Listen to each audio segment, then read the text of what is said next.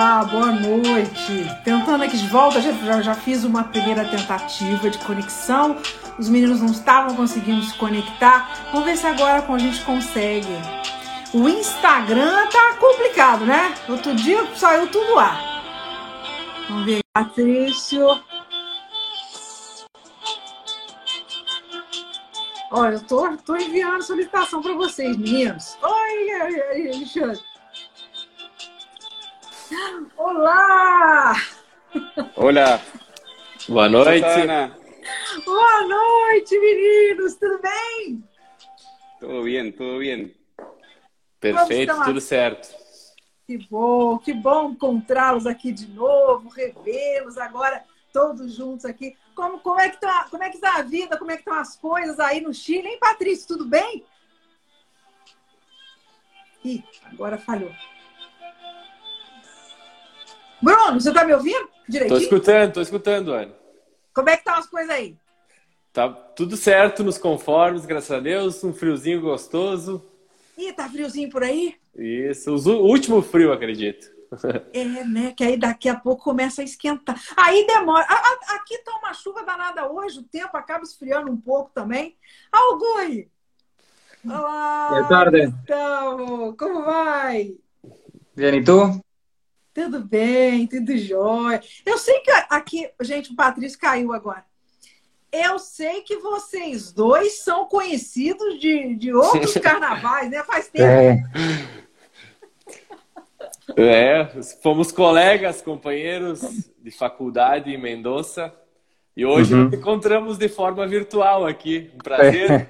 então... revê-lo, Gusti. Sí, he tenido, aparte, Eh, Bruno ha venido a Mendoza alguna vez a visitar la bodega, a degustar los vinos, así que já hemos seguido em contato. Exatamente. Que bacana, né, Bruno? Então, vamos, eu vou novamente dar boa noite aqui, agora que a gente conseguiu né, os quatro juntos aqui. Muito obrigada por, por vocês aceitarem esse convite. É, é o segundo convite que eu faço para vocês três e vocês sempre é, muito gentis, sempre dispostos, disponíveis. Eu agradeço muito. E essa oportunidade de conversar com os três ao mesmo tempo é muito bacana e eu estou muito feliz da gente poder fazer essa reunião aqui hoje. Tá, meninos? Muito obrigada. De nada, gracias Obrigado. por a invitação novamente. Obrigada. Eu, vou, eu vou começar aqui com uma, uma, uma pergunta uh, geral, geral para os três, começando aqui com o Bruno que está do meu lado. Eu queria que vocês falassem um pouquinho para o pessoal quem vocês são, né? E a, a vinícola, de, de qual vinícola, né? Com qual vinícola nós estamos conversando agora na pessoa aqui do Bruno, do Gustavo e do Patrício. Bruno, boa noite, obrigada. Boa noite, Ana. Boa noite, amigos, companheiros. Uh, sou Bruno Motter, sou enólogo uh, da Vinícola da Família, a Vinícola Dom Guerino, que está localizada aqui no sul do Brasil, na Serra Gaúcha, na cidade pequenina de Alto Feliz, na, no sul do Brasil, vizinhos do, do Uruguai e da Argentina. Não do Chile, mas do Uruguai e da Argentina. Exato. E, e, e, e, desculpa, Bruno, no caso, então, como você falou, vinícola familiar, né? Que, há quanto tempo, quanto tempo de vinícola já, Bruno, que a gente tem? Quantos anos de Dom, Dom Guerino? O projeto Dom Guerino inicia no ano 2000, com o plantio dos vinhedos. Uh, em 2007, a vinícola fica pronta, a nova vinícola, que é um projeto que quem idealizou foi o meu pai. Nesse mesmo ano eu fui estudar enologia na Argentina, lá em Mendoza, onde eu fiquei em dois, de 2007 a 2011, que fui companheiro do Gustavo, do Gusti. E, enfim, já fazem 20 anos de projeto aqui em Alto Feliz. Que bacana. E, e quando você. O seu, o seu tempo e o do Gustavo lá de enologia, quando, de, de quando, quando é isso? Que ano que foi isso que vocês fizeram, hein, gente? 2007 a 2011. 2007, 2007 a 2011. 2007 a 2011. Tá. 10, 10 anos já. Pois é, todo mundo aí já experiente, né? É. Aí, Bruninho, quando você voltou, você já assumiu a, a, a, parte enológica da, da Ungoerino já, né? Exa exatamente. Fui para lá com, com esse objetivo de me formar uh, enólogo, estudar enologia e voltar para cá para assumir esse novo projeto vitivinícola que estava ficando pronto. Ótimo, bacana, bacana. Então já já a gente fala mais do Dom Guerino. Guste, então vamos lá. Se apresenta, por favor, e fala um poquito da Chava para gente. Bueno, primero un placer eh, estar de nuevo aquí contigo hablando un poco de los vinos de Achava al Ferrer y compartirlo este día con, con, dos grandes colegas. Bueno, uno, Bruno, que es un amigo eh, de hace muchos años y, y, siempre es bueno hacer nuevos amigos, así que un placer también conocerte a ti. Eh, trabajando en Achával Ferrer ya hace casi 10 años, eh, una vinícola que en los últimos 24 años ya, desde el 98, eh, focalizando sus vinos tintos eh, en, en, los distintos terruños que tenemos en Mendoza y entendiendo que más allá de que el Malbec en Argentina es una variedad muy popular, eh, entendimos desde el primer momento que el terruño es, es, lo que marca el vino y a veces el varietal es una segunda o tercera eh, característica del vino en sí. Eh, desde ahí, tratando de desarrollar nuevas apelaciones, manteniendo un poco el estilo de la empresa. Y bueno, hoy estar a cargo de la parte de enología y de viñedos de la bodega Chaval Ferrer desde el año 2018. Así que muy contento de estar aqui com vocês.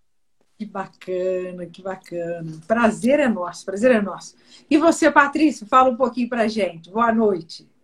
Buenas noches. Eh, bueno, igual, gracias por, por la invitación, Ana. Eh, un placer nuevamente estar contigo aquí con los colegas.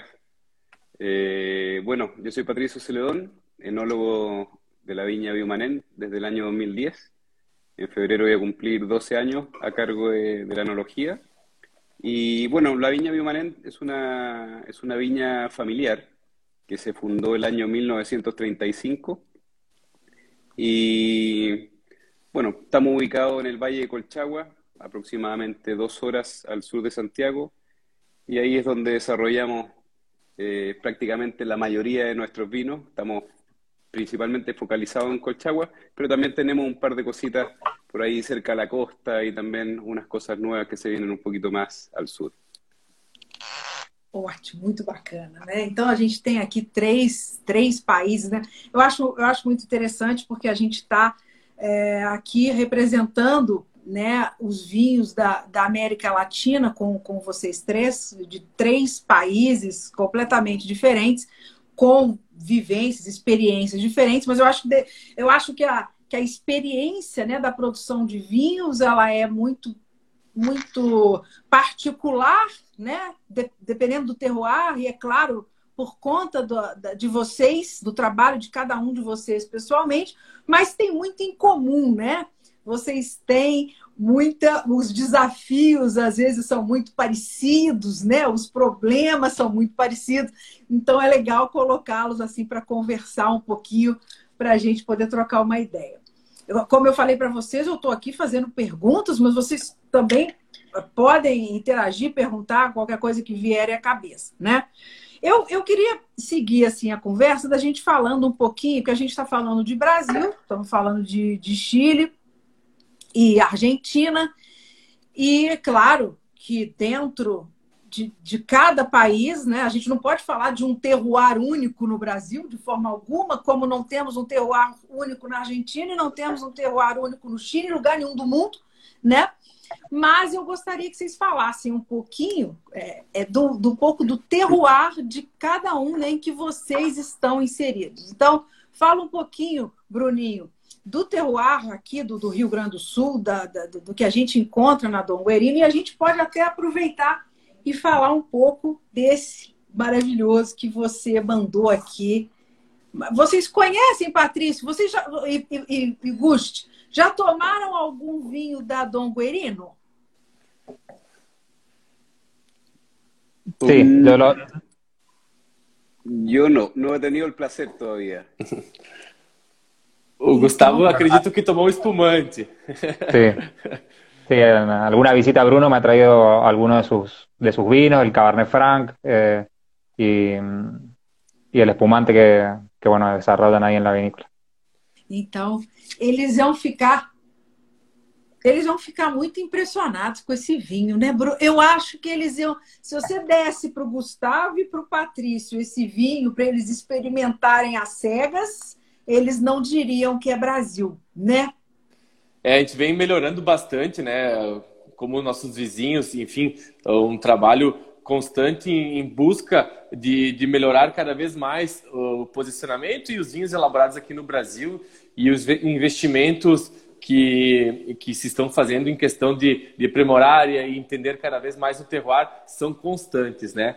Uh, falando aí, Ana, do, do, do terroir que você pediu, onde nós estamos localizados, nós estamos na Serra Gaúcha, então um terroir muito diferente do que é uh, Mendoza, muito diferente do que é uh, o Chile também. Nós estamos em um clima subtropical úmido, é Mata Atlântica, é, é, uma temperatura bastante amena, um clima bastante fresco, onde as principais virtudes que nós temos em nossos vinhos são a acidez, que está presente, uh, que o nosso terroir dá de forma natural, e a fruta fresca. Né? São uh, vinhos que por aí não são tão alcoólicos, que, que julgo muito mais pela delicadeza, elegância, não, não são vinhos tão sobreextraídos, e nós temos que transmitir cada vez mais esse estilo por nossos vinhos, né? É um pouquinho do que a gente faz. Os espumantes aqui na nossa região são consagrados, o nosso terroir é um terroir muito propício para a elaboração de espumantes, mas também eu diria que tem uma vocação não para todas as variedades de uva, mas para algumas variedades em específico para se elaborar grandes vinhos tintos também. Uh, é o caso do, do Cabernet Franc, que você está degustando.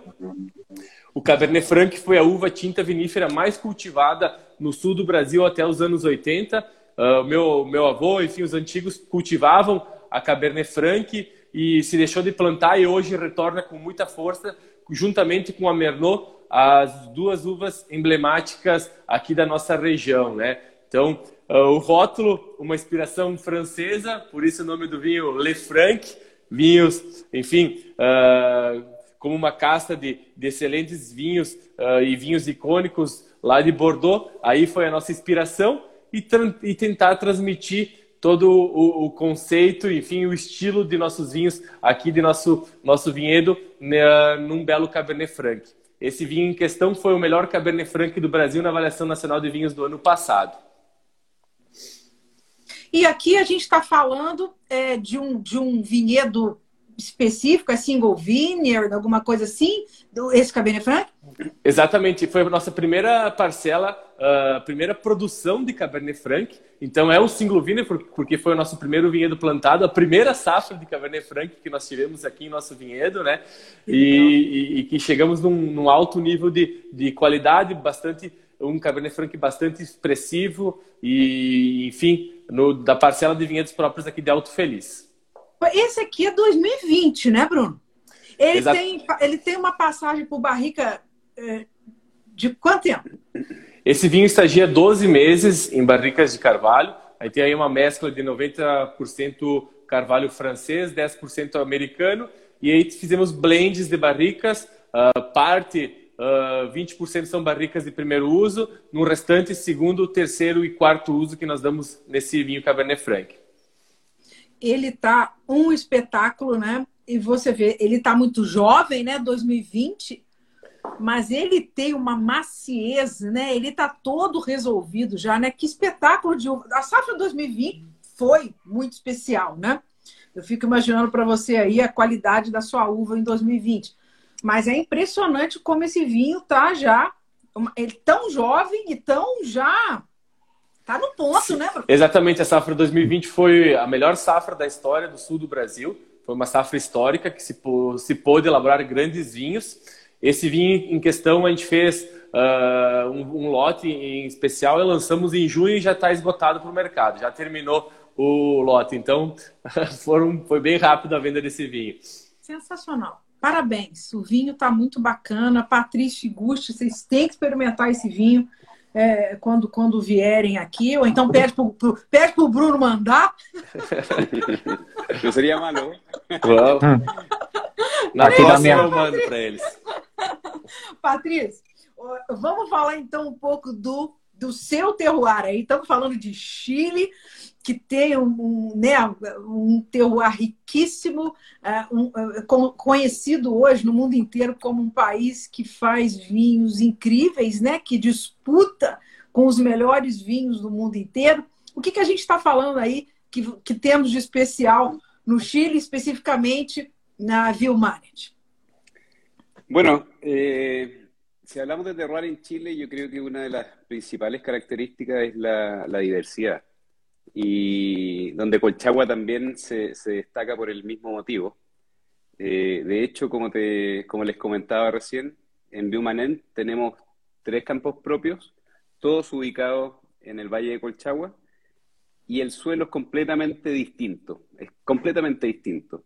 Eh, hay dos de nuestros campos, bueno, hay un campo que está entre medio de dos ríos, por lo tanto tiene un origen aluvial, es donde tenemos las plantaciones más antiguas, que datan de más de 100 años, eh, Malbec, eh, Cabernet Sauvignon, Semillón, variedades bastante prefiloxéricas. Después tenemos otro, otro campo que es distinto, que tiene un suelo muy poco común, que son distintas estratas de limo y arena. Hay muy poca arcilla.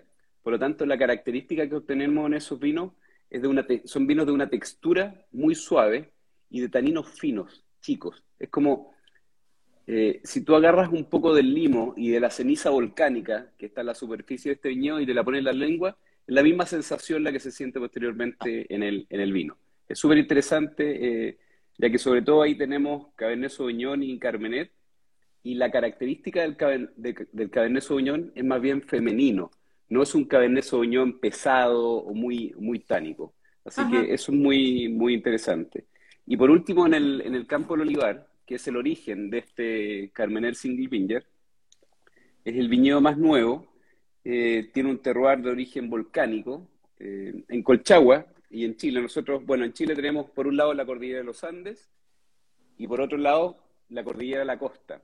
Y Colchagua tiene dos montañas que corren en forma transversal de cordillera a mar. Por lo tanto, la principal característica de Colchagua es que es un valle con mucha ventilación. Y uno de estos, uno de estos cerros, de estos corredores, es una prolongación de la cordillera de los Andes, que sería donde está plantado este viñedo del olivar, y el otro es una prolongación de la cordillera de la costa. Por lo tanto, cada cordón transversal tiene una característica particular eh, que es más afín con la cordillera de la costa o de los Andes. En este caso, eh, el viñedo de, de Carmenet se encuentra plantado en la ladera, es un suelo muy rocoso, la roca llega hasta los 50 centímetros de profundidad, incluso más arriba, y la principal característica es cómo se corta, cómo se fractura esta roca. La roca es muy importante en este caso que se corta de forma vertical y también de forma horizontal. Por lo tanto, la raíz crece formando una escalera. Y eso es muy importante porque el punto de mayor contacto entre la raíz y el suelo, o la roca en este caso, es justamente cuando esa raíz dobla y se encuentra en la parte horizontal. Ah. Y ahí es donde se genera ah. todo, donde la raíz o la planta toma los pequeños, eh, las pequeñas gotas de agua, y toda esa agua ya está mineralizada y está en conjunto con la arcilla que se encuentra en, en ese mismo lugar, y es la responsable de darle el, volumen y la profundidad también al, vino. En este caso, este Carmener Single Vinger Loma Blanca, y también en toda la línea Single Vinger, nosotros lo que buscamos es encerrar el año en la botella. ¿Por qué? Porque cada uno de estos vinos Single Vinger proviene año tras año del mismo viñedo, de los mismos cuarteles, los cuales se manejan de la misma forma. Entonces, la vinificación también es prácticamente la misma. Y la única variación que yo pudiera tener entre un año y el otro es la característica climática. Entonces, por eso nosotros decimos que cada una de estas botellas encierra el año en la botella. Y particularmente, eh, este Carmener es de la cosecha 2018. 2018, Que fue una cosecha eh, una de las mejores cosechas que hemos tenido en, los últimos años, una cosecha histórica acá en Chile, y sobre todo para el Valle Colchagua, ya que el Valle Colchagua es un valle más bien cálido. Entonces la cosecha 2018 fue una cosecha fresca, fría, eh, donde el anticiclón del Pacífico, que es toda esta masa de, alta presión, que evita que entre toda la nube y toda la influencia costera hacia, el, hacia, el, hacia los valles interiores, estuvo debilitado. O sea, no, no, no la influencia entró más allá de lo que entra comúnmente. Y en la zona cálida donde estamos nosotros, nosotros tuvimos enero completamente nublado y los primeros días de febrero también. Entonces la madurez fue más lenta, hubo un menor nivel de acidez natural y un mayor, eh, perdón, un menor nivel de azúcar, y un mayor nivel de acidez, por lo tanto un, mejor balance natural en el vino. Impressionante também, a, a, aqui a gente tem, do, do, como é 2018, já temos um pouquinho mais de, dois, ele é dois anos mais velho do que o do, do que o Bruno, né? Mas hum, hum, é muito impressionante a qualidade da, de, dessa Carmener, né? Porque tem, tem muita gente que, que reclama muito do, desse caráter herbáceo, né, Patrício? Que, que a Cabernet às vezes tem, apresenta, né, em alguns vinhos, e, e, e isso fica muito generalizado, como se Cabernet fosse sinônimo de pirazina, como se Cabernet fosse sinônimo de um vinho verde, né?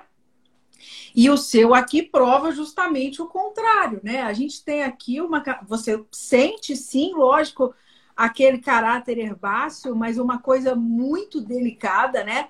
É quase só um tempero com, com, uma, com uma, uma profusão aqui de fruta e na boca é um vinho muito, muito, muito macio também. Esse vinho também, da, da mesma forma que o Bruno, é um vinho também que está completamente pronto, um vinho super, é, sei lá, redondo, é maravilhoso, né? E, e, esse aqui é de uma linha. Vocês têm na Vilmanet, esse é o Loma.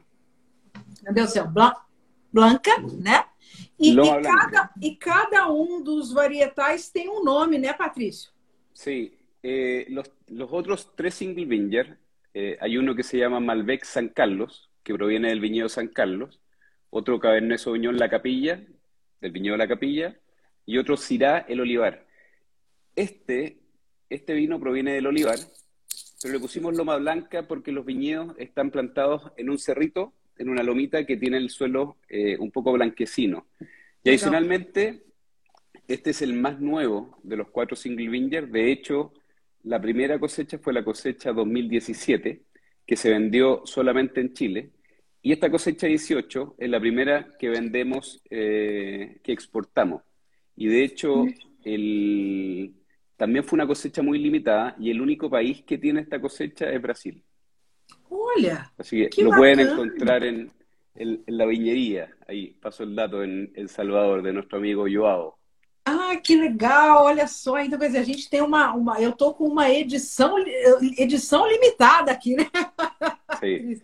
que bacana! Olha, um espetáculo de vinho, um espetáculo, um espetáculo. Ótimo. Então a gente tem aqui. É legal, é legal você, você ter mandado Carmener, né? Porque o Chile tem essa é, é sempre muito. É, é, é uma uva muito emblemática e as pessoas sempre ligam o Chile a Cabernet, né? Mas é a, Cabernet Sauvignon a, a, uva mais plantada no Chile. Você, você, como enólogo, você acha que a Cabernet, é, os vinhos com a Cabernet, eles são mais interessantes, são os mais interessantes que o Chile produz, ou você acha que a Cabernet Sauvignon são, faz os melhores vinhos do Chile? O que, que, que você acha, Patrícia? Eh, buena pregunta. Mira, eh, yo creo que no, Chile produce muy buenos cabernet. Hay zonas de cabernet espectaculares. Así como también hoy día se están produciendo cabernet muy buenos. Eh, Depende, depende del gusto del consumidor. O sea, pero eh, en ambos hay calidades espectaculares en Chile. Pero ¿por qué elegimos este Carmener? Porque el público brasileño, brasileño le gusta mucho el Carmener. Y año tras año aumenta, aumenta, aumenta su consumo. Así que por eso quisimos eh, hablar un poquito de este, de este Carmener Single Vinger y de la cepa también. Interessante. Então quer dizer que o brasileiro curte um Carmener, Chile. Sí. Qué legal. Le, Qué al brasilero le gusta el, el, vino suave, el tanino suave, el vino con volumen, pero que no se sienta fuerte, como lo que hablábamos de, de algún Cabernet Sauvignon que de repente tiende a ser más pesado. Entendi. Eso, esa es nuestra experiencia. Puede que Bruno, Gustavo tengan un, uma opinião diferente. É, não é bom, bom que a, a, na nossa próxima a, rodada aqui vamos falar um pouco disso mesmo, dessa desse, desse gosto do consumidor, né? Vamos pular para o Gu agora, para o Gu falar um pouquinho do, do, do terroir, né, de Mendoza e falar um pouquinho para a gente do Bela Vista que você está provando aí. Eu não, não, tenho ele aqui agora, né, Gusti? Ele não chegou, mas ele vai chegar. Ele está chegando. Va a llegar. Bueno, aquí un poco, como, un poco como hablaba Patricio de esos, de esos suelos, de esos terruños cerca de la montaña. Bueno, Vista, que es uno de nuestros tres eh, single vineyard de Malbec, representa mucha de esa de ese compacto, de esa arcilla compacta, de ese limo eh, cerca de la montaña. Eh, Finca Bellavista, bueno, fue un, fue un viñedo que, el, que la empresa adquirió en, en el 2002 eh, y que del 2000, desde ese mismo año lo venimos elaborando como un 100% Malbec, en donde básicamente su longevidad, porque el registro que tenemos es de que fue plantado en 1910 eh, y seguramente por algún inmigrante que llegó a Mendoza muchos años atrás y, decidió un poco inculcar en, Mendoza toda esa historia europea, eh, empezamos a entender de que este, este Malbec, en donde dentro de, estas nueve hectáreas hay, hay una variedad de clones eh, diferentes y en donde a poco hemos ido estudiando y, encontrando eh, algunas diferencias que, que, nos dan vinos distintos, pero en un, en un conjunto nos expresa esta, este perfil para nosotros único de Luján de Cuyo. Eh, básicamente este Malbec es, es 100% Malbec de Perdriel, eh, es una localidad dentro de Luján de Cuyo y básicamente por nuestros padres y nuestros abuelos eh, considerada la primera zona de producción de vinos de calidad, probablemente antes de, de los de los 90 o del 2000, cuando empezó el desarrollo del, del Valle de Duco. El suelo, eh, más allá de la añosidad de, de, la planta, tiene mucho que ver y la arcilla, sobre todo, como decía Patricio, eh, nos, da para mí una característica muy singular en, en, en, cualquiera de los varietales, en este caso el Malbec, que es esa, esa textura eh, muy elegante y muy suave y muy sedosa en, el paladar. Creo que la posibilidad de una raíz, en este caso de, de más de 100, años, de poder captar el agua eh, en, un, en un suelo húmedo, como suele ser la arcilla, porque contiene el agua, le da a la planta una, un poder de autorregulación en, en, su, en su madurez que ayuda a que el tanino sea mucho más eh, sedoso, mucho más amigable eh, en, el vino durante la fermentación y luego, obviamente, sobre, sobre el añejamiento, en nuestro caso, en madera de roble francés.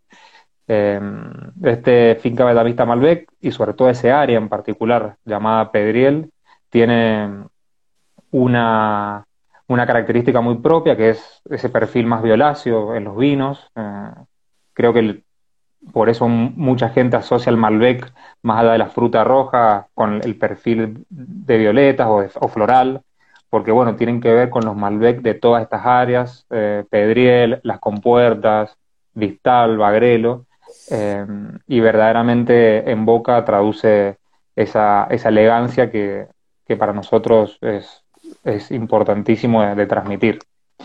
Eh, en este caso, bueno, ya te dará la botella, pero es un 2015 Finca Bellavista.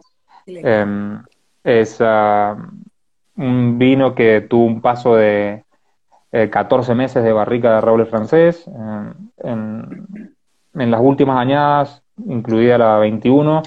Eh, hemos estado utilizando 100% de roble francés eh, y verdaderamente entendemos que eh, un vino de esta naturaleza, en donde el diseño y, la mentalidad de producir este vino para nosotros empieza en, la finca, en el viñedo, en donde tratamos de trabajar mucho la tierra, en donde respetamos esta añosidad y la forma de crecer de la planta pero en donde, bueno, tratamos de ir regulando su, su producción a, a, niveles de producción bajos, en donde podamos, eh, en los últimos 90 días de, crecimiento de la planta, concentrar todo esas, eh, ese perfil del suelo, eh, de una raíz que, que tiene más de un, metro, un metro y medio de profundidad, y en donde, bueno, va captando toda esta característica propia de, en este caso, el suelo de, Pedriel.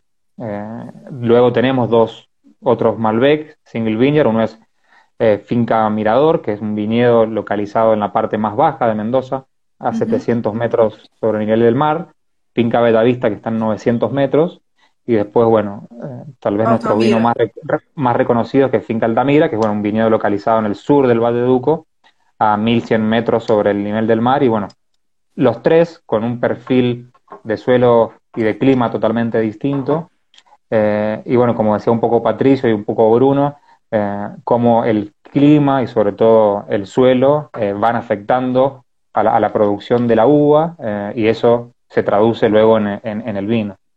uno tiene que ir entendiendo cómo va el año afectando estos parámetros y, obviamente cuando uno elabora vinos como el de Bruno o el de Patricio, que, que identifican tanto a una zona, a una región, más allá de hablar del varietal, uno ya empieza a hablar del, del, suelo, empieza a hablar del clima, de cómo los años cálidos son distintos a los años fríos, cómo los años secos son distintos a los húmedos, y uno va aprendiendo y, creo que esa es la parte más divertida de poder eh, desarrollar y hacer vinos y comunicarlos para que el que le guste y el que esté interesado pueda aprender un poco más de, de lo que cada uno hace en estos tres países.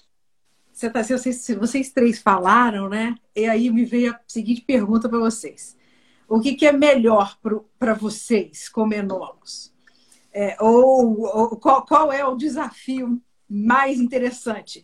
Pegar uma uva, um ano bom, uma safra boa, né? E, e conseguir fazer um super vinho e não estragar, né? A safra? Ou é mais legal pegar uma safra pior e faz, conseguir fazer um grande vinho? Como é que é isso, hein, Bruninho? O que, que, que, é pior? O que, que é melhor? O que, que você acha? ah, eu acredito que todos os anos nós temos que, que transmitir o, o que a natureza nos presenteia, o que a natureza nos oferece, né? E, enfim, e como, como falou o Patrício, tentar cada vez mais engarrafar os anos. Uh, então, eu acho que o desafio nosso é, é respeitar uh, o terroir, respeitar as nossas uvas e extrair o, o bom de cada uma delas. Talvez num ano ruim, as uvas vão ter uma característica boa. Talvez não vai ser necessário fazer um vinho que vai envelhecer por muitos anos. E sim, talvez buscar um perfil mais fresco, mais elegante. E é os anos que as condições climáticas uh, são mais completas, que a maturação uh, se deu da, da, forma que nós imaginássemos. Aí sim, elaboramos os grandes vinhos mas eu, eu tenho como filosofia e como objetivo trabalhar cada vez mais o vinhedo, cada vez estar mais próximo. Uh, nós temos aqui a nossa área de vinhedos ao, ao lado da vinícola, então uh, sempre presente, estando, estando aí acompanhando uh, todo, todo o ciclo anual da videira para tentar transmitir o nosso estilo nos vinhos elaborados. Né? Não podemos ser uma montanha russa de, de elaboração e estilos de vinhos, nós temos que ter um, estilo constante e mostrar, mostrar os climas uh, de cada ano. Mas sim, é, o desafio maior é quando a colheita não é a das melhores, esse é o desafio sempre é lançado, né? E aí vai de estar cada vez, cada vez mais presente no processo e tentar extrair o máximo potencial de cada uva. Legal. Patrício, você concorda? Qual é a sua opinião? Sí, la verdad que eh, hacer vino es fácil, o no es complicado, pero hacer un gran vino, eso sí que mm. ahí, ahí es donde se necesita trabajo. Por eso, como comentaba Gustavo y, Bruno, el trabajo en el viñedo es, la clave, es fundamental. Eh, en nuestra experiencia, al menos, eh, nosotros hicimos un estudio del suelo de nuestros tres campos que tomó cinco años, en el cual vimos, eh, hicimos muchas calicatas como para entender la, relación o cómo interactuaban la raíz con, el suelo. Adicionalmente vimos, por medio de tecnología, a ver, si yo tengo esta calicate, tengo esta característica, ¿hasta qué parte del suelo, hasta dónde llega esto? De manera tal de poder hacer un mapa eh, de cada viñedo para separar. Porque antiguamente, antes que naciera todo este concepto del terroir, nosotros los enólogos íbamos a un viñedo, probábamos la uva en un cuartel que podía, podría, tener, podría haber tenido miles de tipos de suelo diferentes por lo tanto, la madurez de la uva era completamente distinta. Y cuando íbamos probando decíamos, oh, esto está listo, hay que cosechar. Y uno caminaba 10, 20 metros más adelante y probaba y decía, le falta un poco, esperemos. Entonces, cuando pasaba eso, yo cosechaba uvas verdes, uvas maduras y uvas sobremaduras. Por lo tanto, la gracia de un estudio de suelo, del estudio terroir y de, de los mapas que uno hace, para poder manejar el viñedo de manera distinta y para poder cosechar de manera diferente, el objetivo que sigue es cosechar toda la uva en su madurez óptima. Antiguamente, como te decía, cosechábamos una mezcla de madureces y teníamos un buen resultado. Pero cuando tú te das el trabajo de cosechar, de, de manejar primero el viñedo de manera diferenciada y después de cosechar de manera diferenciada, yo puedo tener distintos lotes y todos esos lotes tuvieron la posibilidad de alcanzar una madurez óptima. Y puede que al final yo termine mezclándolos todos, pero la madurez óptima es clave. Cuando uno tiene madurez óptima no va a tener secante, no va a tener verdor. Eh, y bueno, y, la complejidad final que uno puede obtener en el vino es, mucho mayor. Me desvío un poco, pero, pero bueno. Ah, estoy totalmente de acuerdo, totalmente de acuerdo con Patricio. Sí, eh, en mi caso, el, probablemente el que más me odia en la, en la vitícola es el ingeniero agrónomo, porque a veces uno sale al campo y empieza a probar distintas áreas de algún cuartel y uno entiende que al día siguiente hay que salir a cosechar X cantidad de hileras en un bloque y, y él pregunta, ¿y el resto? Y no, el resto que espere unos días hasta que hasta que llegue a esa madurez eh, sensitiva que, nosotros tal vez podemos tener más desarrollada al estar todo el tiempo en el campo y poder eh, conocer el viñedo bien de cerca. Eh, pero como, como dice Patricio, creo que es, es fundamental aplicar la tecnología y sobre todo la, la, evolución de la modernización en aspectos de utilización en el viñedo y, y de ahí poder alcanzar que cada una de las, de, de las uvas que entre a la, a la bodega tenga el nivel de, madurez exacta o por lo menos el, nivel de, madurez que uno elige para lo que uno piensa o, prolonga en el tiempo de lo que va a ser el, vino. Un pequeño consejo, Gustavo. Sí. Tu, tu mejor amigo tiene que ser el ingeniero agrónomo. Sí, oh, pero, pero, a veces, pero a veces me odia. Não pode, não pode ser inimigo, não. Não está ferrado. Agora, ouvindo vocês, me veio uma outra pergunta. Qual é dos vinhos que vocês já fizeram o predileto? De... Eu sei que pai, é difícil para pai escolher filho, né? Mas qual é o vinho de, dos que vocês fizeram até hoje que vocês mais se orgulham? Hein, Bruni? Você primeiro. É uma pergunta difícil, né, Ana? É. Poder dizer um, assim rapidamente. Uh, acredito que eu sempre sou de, de momentos e escolher vinhos uh, por momentos, mas vou, vou ser bem, bem direto na pergunta, né? Uh, eu acho que o melhor vinho que, que eu fiz ainda não foi lançado. É um projeto que a gente vai lançar o ano que vem que vai muito no que os, os meninos estavam falando de passar selecionando as nossas uvas. Hoje nós temos 60 hectares de vinhedos em nosso, nossa propriedade e ano passado a gente começou um projeto para elaborar um vinho uh, icônico. E um dia inteiro, no auge da maturação das uvas nossas, nós percorremos o nosso vinhedo em 10 pessoas e vamos colhendo os melhores cachos de cada variedade. A gente degusta cacho por cacho, tá? E, e colhe 1.400 quilos de uva para fazer um vinho. Então, acredito que esse foi o, o, vinho mais icônico que nós fizemos e o mais difícil até hoje e que vai ser lançado no, no ano que vem, justamente por ir muito além do micro terroir, e sim é, é selecionar plantas, selecionar cachos dentro dos 60 hectares de nossos vinhedos. Então esse acho que foi o, nosso, o melhor vinho que eu fiz e aí que ainda não foi lançado.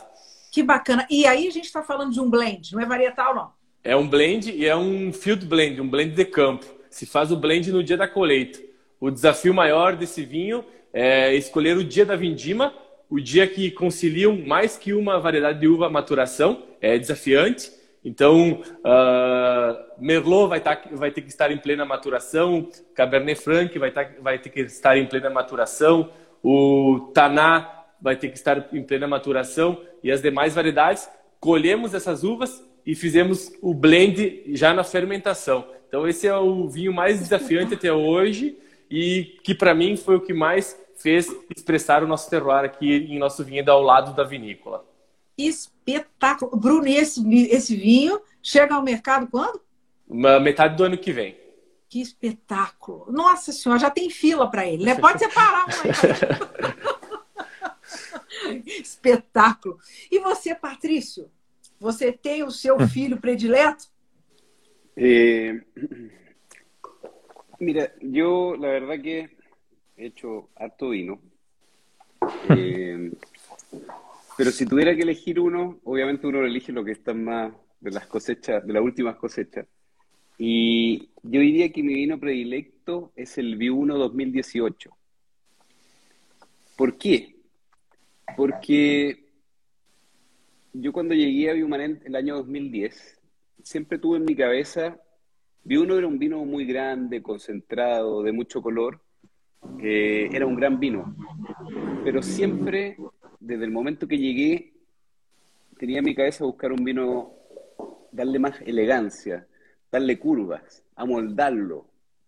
Eh, y nos tomó mucho tiempo, mucho estudio de campo, mucha prueba y error, hasta que fuimos cambiando, cosechando más temprano, mejorando el trabajo, la sintonía fina en el manejo del viñedo y yo creo que en el 2018, como les comentaba recién, tuvimos una, un clima espectacular y el Malbec se dio eh, de manera espectacular, estos viñedos de, de 100 años. Y adicionalmente, eh, habíamos tomado la decisión junto a José Miguel Viu, eh, uno de los dueños de la empresa y gerente general, de no solo trabajar de que, de que uno fuera el mejor vino de la bodega. Entonces nosotros siempre trabajamos con este viñedo de, de Malbec y decidimos traer gente. Esto es como, ya que estamos en un día de fútbol, eh, nosotros teníamos un muy buen equipo, pero necesitábamos un Messi, necesitábamos un Neymar para completar el equipo y tener un mejor equipo. Entonces, justamente buscamos qué, qué elementos nos faltaban en el vino y, lo incorporamos en esta cosecha 18, eh, donde incorporamos un Cabernet Sauvignon que terminó de estructurar el centro del vino y también aportar profundidad en la boca. Y yo creo que obtuvimos un resultado muy bueno que la verdad que me enorgullece mucho. Y logramos que el vino adquiriera forma y sobre todo lo que, al menos lo que yo busco en los grandes vinos, es esa profundidad que el vino sea largo, largo, largo. Y obviamente tengo eh, la certeza de que el vino también va a tener una muy larga, eh, una muy buena eh, guarda en botella. Va a ser un vino longevo. Así es que ese yo creo que ha sido uno de los, vinos que más me enorgullece. Que espetáculo. Aí, no caso, então, desculpa, porque às vezes a língua é, é, é, faz um pouquinho. Nós, nós estamos falando então de Malbec com um pouquinho de. Lá, filho, lá. O Malbec com, com, um pouco de Cabernet Sauvignon. Não é isso? Que... Sí, y un poco, y un poco de Petit Verdot también. Pero generalmente usamos algo de Petit Verdot. Que bacana, que espetáculo, joia. Gu, e o seu predileto?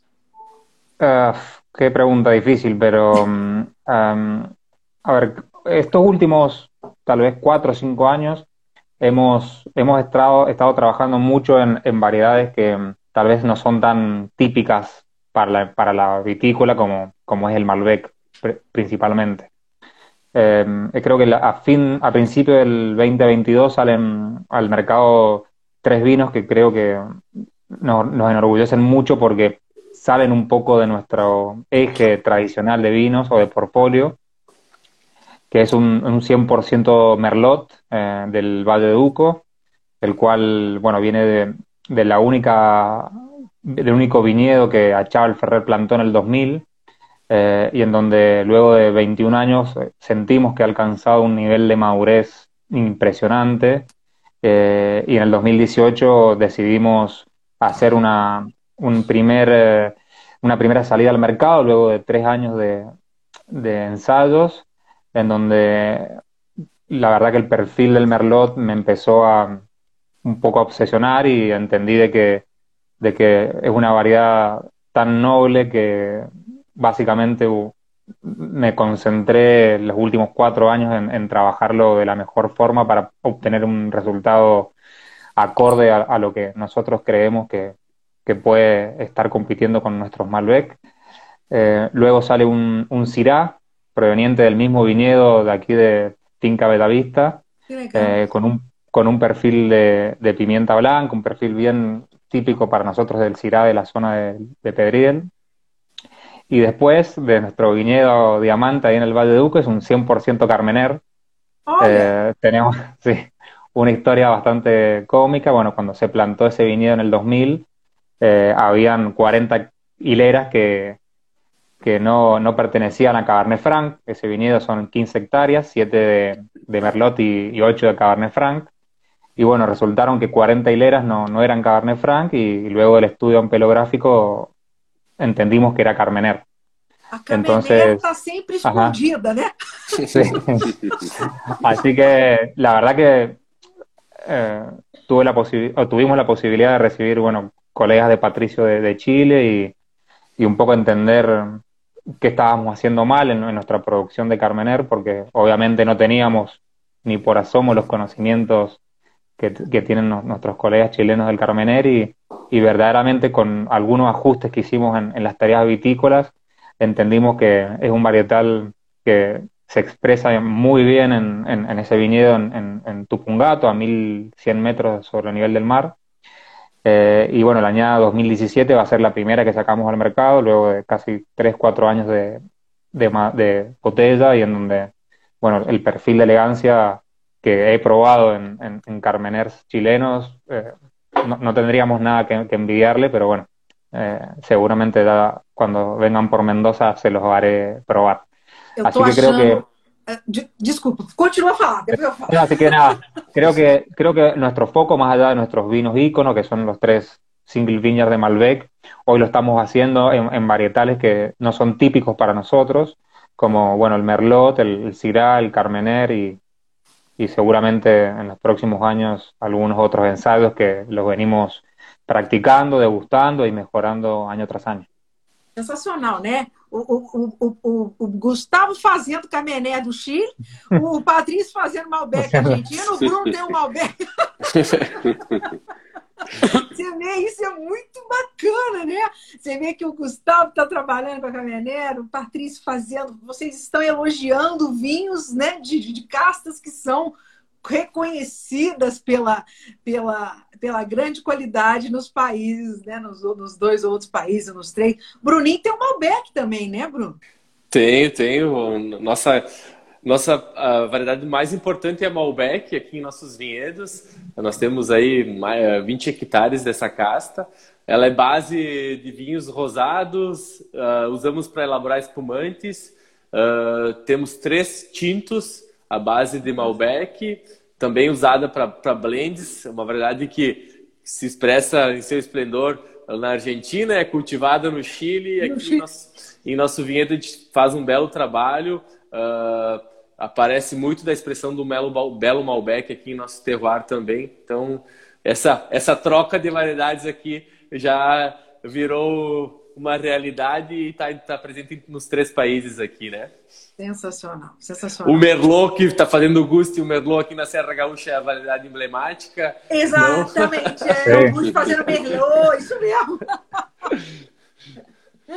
Isso cabe mesmo. que só, só cabe que vai, vamos ter que fazer um, um jantar, um assado para compartilhar essas experiências aí.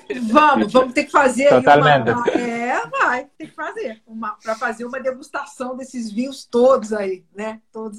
Muito bacana, inclusive experimentar, é exato. Você poder é, botar na taça e ver isso, né? Os Malbecs dos três, os Cabernet, né? os Merlots, né? Uhum. Para sentir essas, essas diferenças que são um barato isso.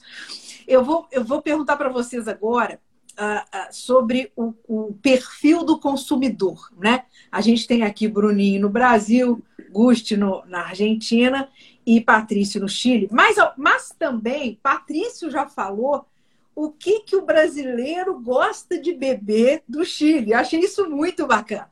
Então, eu queria que vocês falassem para mim um pouquinho do seguinte: pela, pela, pela experiência de vocês, o que que, Bruno, o que que o brasileiro gosta mais, né? O que, que no, no, caso da Dom Guerino, o que, qual é o rótulo que você vende mais? O que, que você sente do consumidor brasileiro em termos de, de paladar? Auguste, no seu caso, como é que você sente o hum. consumidor argentino? Patrício, como é que é o consumidor chileno? Vamos lá, Bruninho, você, você responde para a gente primeiro. Perfeito. O Brasil é um mercado em desenvolvimento. Acredito que nós temos aí diversos estilos de consumidores, né? Temos o consumidor tradicional com um mercado mais maduro, temos o consumidor que está conhecendo uh, e já está numa fase avançada de vinhos e temos o consumidor entrante, né? Por ser um mercado muito grande, nós temos essas três características de, de consumidores aqui em nosso mercado. Se tratando de forma geral, uh, no mercado, sim, uh, o consumidor brasileiro gosta muito de vinhos macios, vinhos fáceis. Uh, aqui, além do, do Carmener, que se vende muito, o Malbec é uma uva por ter acidez mais baixa, e uma, uma forma, um tanino mais amável, uma variedade que se encaixa muito bem uh, aqui no mercado brasileiro. Então, uh, nesse sentido, mas também tem o mercado daquele consumidor mais clássico, consumidor que já tem uma, uma, um, um, nível de, de conhecimento maior, já, já busca coisas com maior complexidade, maior estrutura, que não, não se, se detém apenas aos vinhos mais fáceis e mais amáveis. Então, característica do Brasil e do consumidor é diversidade.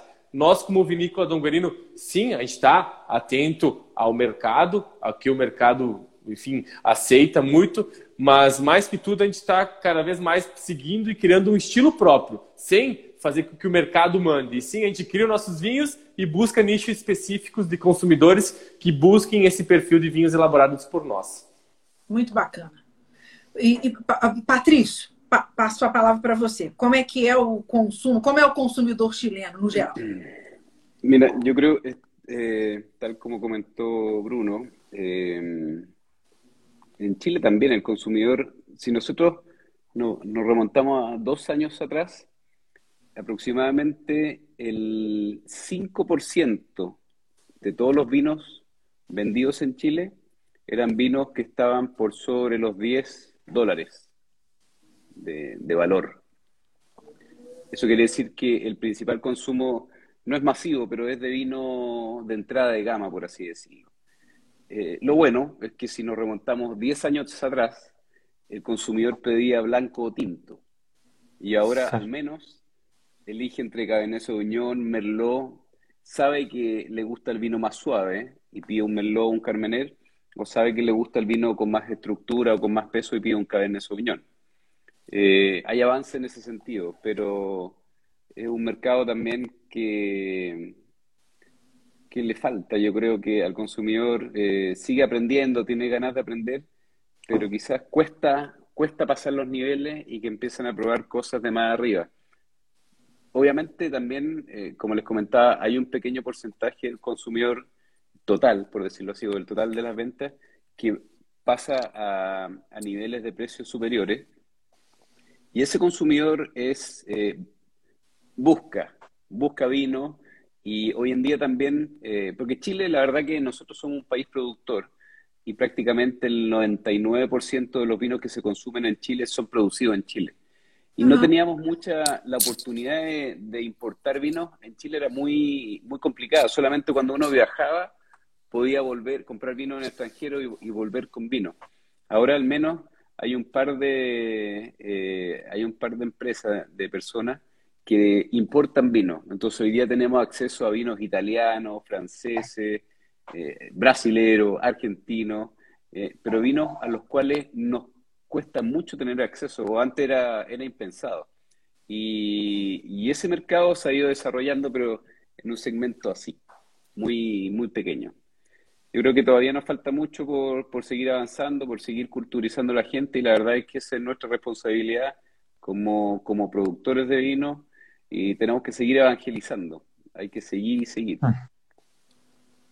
O, Patrício, a, a produção, a maior parte da produção de vinhos no Chile, ela fica dentro do próprio país ou vocês exportam mais? Como é que são esses números?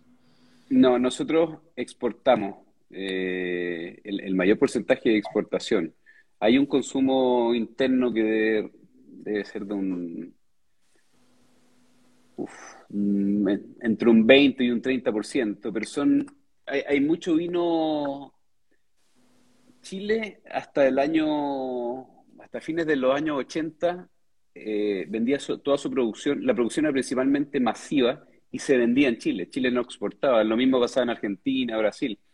Ya hay un cambio gubernamental a principios de los años 90, empezamos a exportar, eh, pero se mantiene un gran consumo, si bien hay un cambio en la filosofía de producción del país y en, la y en la imagen país. Empezamos a producir vinos de calidad eh, más que volumen, pero también se mantiene un, nicho de volumen de bajo precio importante. Hay gente que, hay, un, hay, un porcentaje importante de vinos que cuestan, no sé, dos dólares o tres dólares, dos dólares en el supermercado, que también eso no, en los estratos más bajos de la sociedad y eso se mantiene. Eh, pero sí, hoy día e, el principal negocio de Chile, por supuesto, es la, exportación. Pero es muy importante cuando uno es una empresa exportadora estar presente en tu país. Uno tiene que ser referencia en su país. Porque imagínate, vienen turistas de los países donde uno está exportando y preguntan por tu, vino, por tu vino, y tú no estás presente en ninguna parte, no puede ser. Entonces, nosotros como Biumanen le dimos mucho foco al mercado nacional hace, no sé, 10 años y nos propusimos estar presentes en, en, restaurantes, en hoteles, eh, en, tanto en Oreca como en supermercados. Y, y, fuimos creciendo y hoy día nosotros somos un referente en Chile. Entonces, cualquier turista o persona que viene a Chile va a ver Biumanen en el aeropuerto, en los restaurantes, en hoteles, eh, en supermercados. Entonces eso es muy importante, porque la verdad que a la larga te genera confianza y, hay, hay, consistencia o hay reputación de marca, hay imagen. Y la sede es nada, la imagen, no, la imagen es nada, la sede es todo. y para el resto Mastercard. muy muy legal. ¿Y la Argentina, ¿Cómo es que Eh, bueno, en Argentina, la verdad que por lo menos para nosotros ha habido un cambio en los últimos dos años bastante importante. Eh, nuestro perfil de bodega, tal vez hasta el 2018-19, era netamente exportador. Exportábamos casi el 93% de nuestra producción. Eh, y entendimos primero que el consumidor argentino estaba demandando no solamente nuestros vinos, sino eh, vinos de una calidad un poco mayor, en donde el, probar, el, tener la, posibilidad de, viajar seguido a Mendoza o, a otras zonas de, dentro de Argentina, iba enriqueciendo mucho su paladar y, y sobre todo iba abriendo mucho su cabeza en cuanto a las diferentes apelaciones, a las diferentes formas de elaborar vino dentro de cada apelación. Eh, y comprendimos que debería, debíamos, eh, como dijo Patricio, ser también eh, redes en, nuestra tierra para poder después conquistar el, el, afuera. Entonces, bueno, eh, en los últimos 24 o 36 meses esa, esa, esa porción de la torta ha ido cambiando. Hoy estamos casi en un 25% de, de nuestra producción que se vende en, Argentina. Y, creo que eso ha sido una excelente decisión, una, una, buena visión de la empresa porque verdaderamente hemos, hemos vuelto a, ganar o a, recuperar una porción del mercado eh, importante para nosotros, eh, en donde cada vez el, el, degustador y el consumidor argentino va, apodando a la empresa, entendiendo nuestra ideología de, bodega y de elaboradores de vino eh, y obviamente demandando cada vez mayor amplitud en nuestro portfolio, mayor eh, capacidad de, compartir y de, incrementar esa calidad en, nuestras distintas líneas y desde nuestro lado poder darnos la posibilidad de ir abriendo nuestra cabeza y poder desarrollar nuevos vinos que para nosotros tres que somos los técnicos y enólogos es la parte más divertida del trabajo, que es poder mentalizarse en algo nuevo y que verdaderamente pueda llegar a tener un impacto positivo en el mercado eh, y sobre todo teniendo el respaldo de, tres grandes empresas eh, en cada país en donde eh, nos, nos, dan el, visto bueno en cualquiera de esas locuras que se nos pueden llegar a pasar por la cabeza y que, tal vez salen en, en, algún aspecto fuera de, la ideología de la marca. Entonces creo que desde ese, desde ese lugar es, la, es lo que el, el, consumidor recibe de, nuestros vinos eh, y de, nuestros, de, los vinos en general de, Argentina, y donde todo el tiempo va pidiendo eh, ir mejorándolos, eh, ir trabajando en nuevas regiones e ir siendo fiel verdaderamente a lo que uno concibe como, como productor de vino y que esa, esa línea de producción se continúe en el tiempo y, ir fidelizando y, agregando fieles a, lo que uno va haciendo como productor de vino. Ótimo, sensacional. Gente, a gente falando de consumo, né, de mercado consumidor, eu queria que vocês tocassem um pouquinho na questão de valores, né, de preço. É, o Bruno, aqui no Brasil, né, Bruno, uh, o produtor de vinho sofre muito com aquela, com aquela, aquela reclamação de sempre, né? O vinho no Brasil é caro, vinho brasileiro é caro, aquela, aquela velha história é. do preço, né? É, o, o Bruno, Patrício, Gusti, como é que é essa questão, né? O que de fato vocês, vocês consideram os vinhos de vocês nos seus países é, com preços, eles são muito caros, eles têm o preço justo ou eles estão precificados abaixo do que deveriam? E como é que o governo ajuda nisso aí, nos, nos, nos países, nos respectivos países? Bruno. Então, Ana, esse é um velho assunto aqui no Brasil, né? Já, já bastante conhecido, uh, o custo, o custo Brasil, né? Acredito que as tributações, os impostos aqui estabelecidos são bastante elevados, né? O que faz com que o governo seja o principal acionista das vinícolas aqui no Brasil. e acaba que, por sermos um perfil de empresas familiar, uh, o nosso custo também sobe, né? Não temos grandes extensões de área, não temos uh, grandes extensões de vinhedos, então faz com que o nosso custo seja um pouco elevado. Mas, no geral, claro, a gente tem que fazer o dever de casa, a gente vai até o mercado, vê a precificação de todos os, os outros vinhos, os vinhos do mundo inteiro que chegam aqui no Brasil. O Brasil, como característica, um mercado bastante aberto aos vinhos de todo o mundo, né?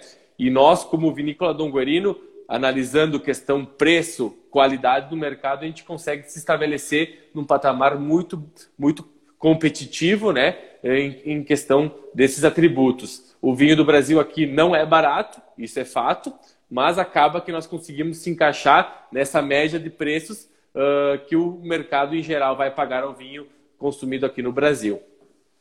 Sim, sim. É, é as, as pessoas também confundem muito a, a, essa questão de preço, né, Bruno? Ela, ela vai depender muito do, do produto que está sendo oferecido também, né? Porque uma das, das questões também o Gustavo, o, o Patrício hum. caiu, ela não está conseguindo. Gustavo deve saber bem. Augusto, às vezes o consumidor brasileiro acha um vinho argentino, acha um vinho argentino mais barato do que o vinho brasileiro, né? E aí vai naquele, naquele vinho ou no vinho chileno, pô, tá mais barato que o vinho brasileiro. Mas às vezes, né? Ou não, às vezes não. Na maioria das vezes, a qualidade às vezes não se compara com aquele vinho, uhum. né? Do, do, caso do Brasil, que está ali do ladinho. Como é que uhum. funciona isso aí na Argentina? Eh, es básicamente similar a lo que dijo Bruno, tal vez con la diferencia que, bueno, eh, aquí en Argentina se, se, importa poco vino del exterior, entonces la, la, competitividad se genera entre los pares dentro de Argentina. Eh, el gobierno también es el principal socio de, de, todos nosotros como productores de vino y creo que son los que se deban un, un, porcentaje importante. Eh, y luego también, dependiendo de cada una de, de las vitícolas, a veces los trabajos que hay puertas adentro em, se reflejan un poco en, el costo del vino porque, bueno, las infraestructuras, las distintas operaciones, tanto en el viñedo como en la bodega, las inversiones, bueno, todo eso tiene que ser volcado en un costo que a veces uno cree, observando un precio en una, en una vinoteca que, que parece ser muy elevado, pero seguramente detrás de ese precio hay un porcentaje de un costo alto más una parte impositiva, como dijo Bruno, que, que se termina llevando un gran porcentaje de ese precio alto. Eh, luego sí, em, siento que bueno, la, los reconocimientos de cada uno de los vinos o, o, la historia que puede llegar a tener cada una de las vitícolas le, le aportan un valor agregado a, al producto final, pero creo que en sí lo más importante es es el, la calidad que tenga el vino dentro de una botella, eh, sin importar que sea una botella pesada, una botella liviana, o que tenga tapa rosca o que tenga corcho natural. Creo que la, lo más importante de todo, de todo esto es la, la calidad del vino que, que, se encuentra dentro de la botella y creo que hoy los consumidores en general y sobre todo en Latinoamérica han ido experimentando y creciendo en su degustación y, y haciendo sus propias eh, conclusiones de, de, los vinos que van probando eh, durante su vida. Espetáculo, isso mesmo, muito bem. É, é, mais ou menos, eu acho que é a mesma realidade nos três países, é. né? É a mesma realidade. Patrício, como é o caso no, no Chile, né? O, o, a precificação, como é que o mercado vê o preço do vinho por aí? Sí, eh, a ver, yo viajo a Brasil, viajo a México y me asusto con los precios de los vinos. Eh, da, miedo, porque no sé, en Brasil puede ser tres, cuatro veces el valor que vale el mismo vino acá en, acá en Chile. Y obviamente ahí, si bien se me cayó la conexión, me imagino que Bruno habló de los impuestos, también lo mencionó Gustavo, y el tema impositivo es un tema eh, bueno, ahí depende de cada país y obviamente mientras más impuestos, todo el nivel, todos los precios de los vinos van a ser más caros. Ahora, eh, yo creo que dentro de todo, los vinos, eh, tanto en Chile como en Argentina, tienen una muy buena relación precio-calidad. ¿Por qué? Porque el costo de las materias primas todavía es está en un cierto nivel aceptable. Si nos comparamos, por ejemplo, con Estados Unidos, con Australia o con, con otros países productores, eh, los costos, el costo de la uva es una cosa, pero de locos, de locos. Por ejemplo, yo tuve la, oportunidad de estar en, Napa Valley trabajando hace un par de años y la uva ya se vende por hileras, no por kilo ni por nada, esta hilera. Y, y el precio de esa uva, yo me acuerdo, no sé, hace cinco años, seis años, o más incluso, un kilo costaba 30 dólares, 40 dólares. Entonces, claro, yo decía, oye, de loco, acá en, Chile una uva cara cuesta un dólar, máximo un dólar y medio, dos dólares. Entonces, si uno compara una uva que cuesta 40 dólares, esa uva tiene una vinificación cara, con maquinaria de última tecnología, usa una madera cara, una barrica vale mil, mil euros, una barrica de 225 litros, entonces uno puede sacar la cuenta 1000 euros dividido 225 litros son 4, algo euros el litro, que hay que sumarle todo, entonces uno va sumando. Entonces por eso yo creo que nuestros vinos tienen gran calidad y son muy competitivos a nivel mundial.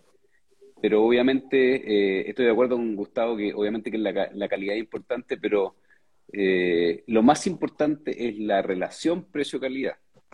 Porque uno puede tener una gran calidad de vinos caros y sobre todo para nosotros, países del Nuevo Mundo, nosotros tenemos que competir con los países del Viejo Mundo, con Francia, Italia, España.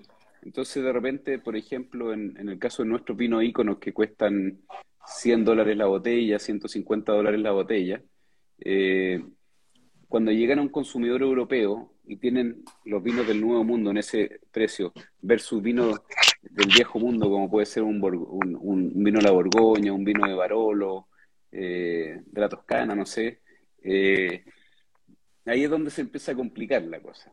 Entonces, sí tenemos que tratar de seguir siendo eficientes y, manejando un buen nivel de productividad y, tratando de manejar los costos para ser competitivos, porque la, competencia en este en esta industria se ha adornado, pero es, tremenda. Hay una, una oferta de vino impresionante, que es muy bueno para el consumidor, por supuesto, pero a nivel de, vitícola es, complicado.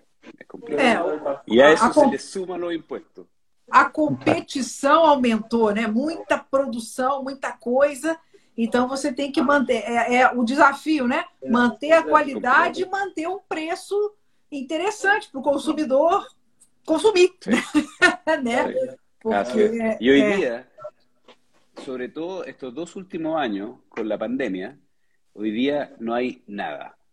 no hay insumos, no hay botellas, no hay cajas, no hay corchos, no hay nada. Cápsulas. Entonces, y todo se ha, todo el precio ha subido. Entonces, eh, para las vitícolas ha sido muy complicado. Eh, hay que absorber el precio porque uno subir el precio del vino es muy complicado porque el, consumidor lo resiente.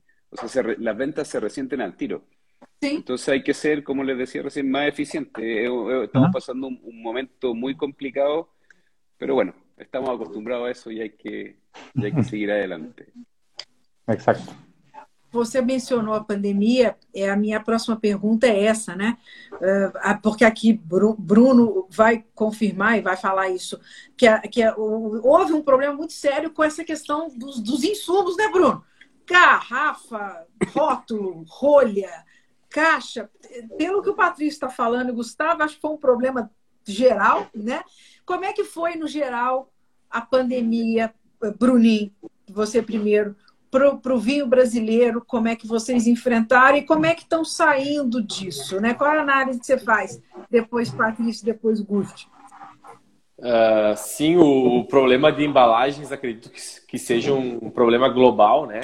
Principalmente a questão do vidro, que tá, tá muito difícil de conseguir no mercado, a demanda cresceu bastante não só de vinho, outras bebidas, outros Outro. alimentos que usam o vidro e são as mesmas empresas que fazem esse, esse material.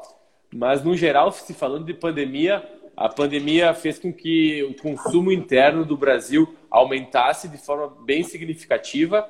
Uh, estamos falando aí que o mercado brasileiro tem um consumo muito baixo ainda, né?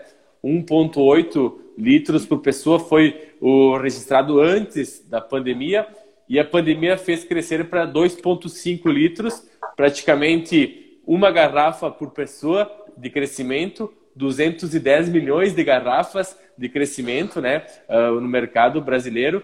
Acredito que mais uma garrafa de crescimento aí vai, vai faltar vinho no mercado, porque o Brasil é um país muito grande. Mas se, se voltando ao mercado produtor do Brasil, acredito que seja anos recordes de venda mesmo com a falta de insumo, acredito que as vinícolas, por ter um estoque um pouquinho elevado e trabalhar com garrafas, com estoque, fez com que, mesmo assim, se vendesse mais. Nós, como vinícola, não fugimos disso, a gente cresceu bastante uh, as vendas no mercado. Ano passado, ano de pandemia, e esse ano também, o crescimento está bastante uh, alto e faz com que, basicamente, a gente tenha toda a nossa venda no mercado interno aqui no Brasil. Que espetáculo. Bacana. É, não sobra para exportar, não, né, Bruno? A gente exporta, uh, exportamos ah. para sete países, mas aí um 95, 97% da produção fica aqui no Brasil. A gente exporta muito pouco, até porque não tem a produção para poder desenvolver novos mercados, né? Tá certo, tá certo, tá certo. E por aí, Patrício, como é que foi? Está sendo, né? A questão da pandemia. Bueno, eh, yo creo que han, habido etapas. La primera etapa fue la, la vendimia 2020. Eh, el primer caso que tuvimos en Chile fue a principios de marzo. Nosotros empezamos a cosechar a fines de febrero o a mediados de febrero y a medida que iban aumentando los casos, nosotros decíamos, uy, eh, no vamos a poder cosechar toda la uva. Porque aumentaban los casos, empezaba la cuarentena, se empezaba a eh, aumentar cuarentenas en todo Chile. Y, estamos, la verdad que fue, fue un año bastante complicado. Eh, pudimos terminar la cosecha, nos dieron permisos especiales, porque estaba todo el, todo el país cuarentenado y la, verdad que tuvimos la suerte de tener permiso, se consideró como empresa esencial a las piñas. Por lo tanto, éramos de los pocos que estábamos eh, movilizándonos para terminar la vendimia. Eh, después tuvimos una, una, baja en las ventas en, los meses posteriores, mayo, junio, julio, pero hay que ser positivo. Desde la, de las crisis eh, aparecen oportunidades. Nosotros la verdad que hay que, como comentaba recién, buscar eficiencia en la producción, buscar optimizaciones. Y la verdad que aprendimos el año pasado, nos apretamos el cinturón eh, y sacamos lecciones, sacamos varias lecciones. No tuvimos, fue, fue, fue positivo por ese lado hasta, hasta este año, hasta un par de meses atrás, donde empezó a complicarse el otro lado, que era el lado de, de la cadena de abastecimiento, del, de, las botellas, de, todo lo que conversábamos recién, lo supimos sobrellevar o, pudimos sobrellevarlo, pero ahora ya ha llegado un momento donde, donde está todo complicado, conseguir botellas es... Eh, algunas botellas, que son las botellas menos, menos masivas, por decirlo así, eh, es muy complicado. ¿Qué pasó? Antiguamente, eh, bueno, las cristalerías están muy enfocadas. La, industria de la cerveza ha crecido mucho. Antiguamente se vendía en barriles y se tomaba los fines de semana chop o mucho barril. Y como la gente no pudo salir en, pandemia, estuvo encerrado, todo eso, toda esa cerveza que se envasaba en barriles, se tuvo que pasar a botella. Y se pasaba a botellas chicas de 330 o, 350. Entonces, el crecimiento de la necesidad de vidrio que hubo fue tal que la verdad que nos empezamos a complicar nosotros como industria. Y, bueno, seguimos complicados hasta el día de hoy y a eso se suma, porque podemos hoy día, logramos producir un pedido, producir eh, botellas, tenemos botellas, cajas y todo, estamos listos para despachar y no hay contenedores. Hay una crisis de contenedores mundial terrible porque hay muchos contenedores que están en China, eh, en Estados Unidos, eh, entonces no hay contenedores. Entonces está, la verdad que está bien, está bien complicado el tema, me veo la cara de Gustavo y estamos, estamos todos en las mismas, estamos en una crisis a nivel mundial, pero como comentaba recién, hay que, de alguna forma hay que, hay que seguir luchando para, para sacarlo adelante. Pero estamos pasando por un momento complicado. Así que tomen vino. Para que nos ayuden. Ajude! E por aí, Gustavo, mesma coisa? Como é que está aí na Argentina? Foi. Agrego, agrego a Patricio que después de tomar el vino nos devolvieron las botellas para poder seguir. eh, sí, a ver, coincido totalmente con ambos. Em, creo que de lo que ha pasado tenemos que aprender, darnos cuenta de que de que bueno, el, el, consumo creció y que va a depender de, de nosotros como industria sea, fomentar que ese crecimiento siga constante y, de a poco ir, ir, aumentando cada vez más. Em, la crisis eh, nos, nos ayudó a, ajustar ciertos aspectos que tal vez en un año normal no lo íbamos a ver, a, tener ciertos cuidados que tal vez no los teníamos antes y, que son tan esenciales como respirar y, eso es fundamental para los equipos de trabajo, es fundamental para las organizaciones, para la producción eh, y sobre todo para planear un, un futuro eh, organizado, eh, valga la redundancia, con un crecimiento eh, constante, pero no a través de una, de, una vorágine que, que, luego te debe a, a, replantearte el por qué decidiste producir o vender tanto vino si verdaderamente no tenés las botellas, los insumos como para capitalizarlo. Entonces, sin duda, estos últimos 20, casi, bueno, vamos casi para los 24 meses de pandemia, eh, tenemos que tratar de, de, a pesar de lo duro y lo triste que ha sido para todos en el mundo, entender de que eh, esto ayudó a que la industria del vino en, en, Latinoamérica crezca, que muchos individuos que no probaban vino se vuelquen al vino o en algunos casos a la cerveza, pero eh, entender que nosotros en ese aspecto somos eh, actores de, de, de, lo que nos gusta hacer y, y responsables dentro de cada una de nuestras estructuras de, de poder eh, conservar y seguir fomentando esos nuevos eh, consumidores eh, de esta industria que, bueno, ojalá que cada vez se pueda abrir más, que haya cada vez más conectividad entre, entre el Mercosur y que tanto chilenos como brasileros puedan seguir probando vinos argentinos y nosotros chilenos y, y brasileros. Sí, sí. Y eso nos no va, no va a hacer crecer como, como Latinoamérica, eh, como profesionales, eh, porque como dijo Patricio, en Argentina cuesta mucho conseguir vinos de afuera, eh, Chile y algún que otro vino eh, italiano son lo que uno puede dar a conseguir y eso verdaderamente para nosotros que a veces probar vinos de otros lados del mundo nos ayuda a, mantener, a, a ver una línea de trabajo y a ver hacia dónde podemos eh, acercar nuestros vinos, eh, nos ayudaría mucho eh, a seguir creciendo. Así que ojalá que todo esto se normalice, porque obviamente no va a pasar, pero se pueda normalizar y que nos ayude a, a crecer como, como indústria. É interessante isso que está falando, né? Essa questão de crescer como América Latina, uma colaboração mais mais é, significativa né, uhum. entre os países produtores da América Latina. Isso é interessante, né, meninos? Né, Patrício? Né, Bruno? De uma Sim. forma. Para essa competitividade da América Latina como um todo, frente a outras produ produ produ regiões produtoras, né? É, acho que seria interessante, né? Aumenta a força da região no, no geral, né? Sí, en la industria eh, a nosotros o, se hace la, la, la, gran segregación que se hace son los países del Nuevo Mundo y, y Viejo Mundo. Obviamente nosotros estamos unidos acá, eh, tenemos las mismas o culturas similares, culturas parecidas, un idioma, eh, podríamos hablar de portuñol, que, como, que estamos como juntos ahí.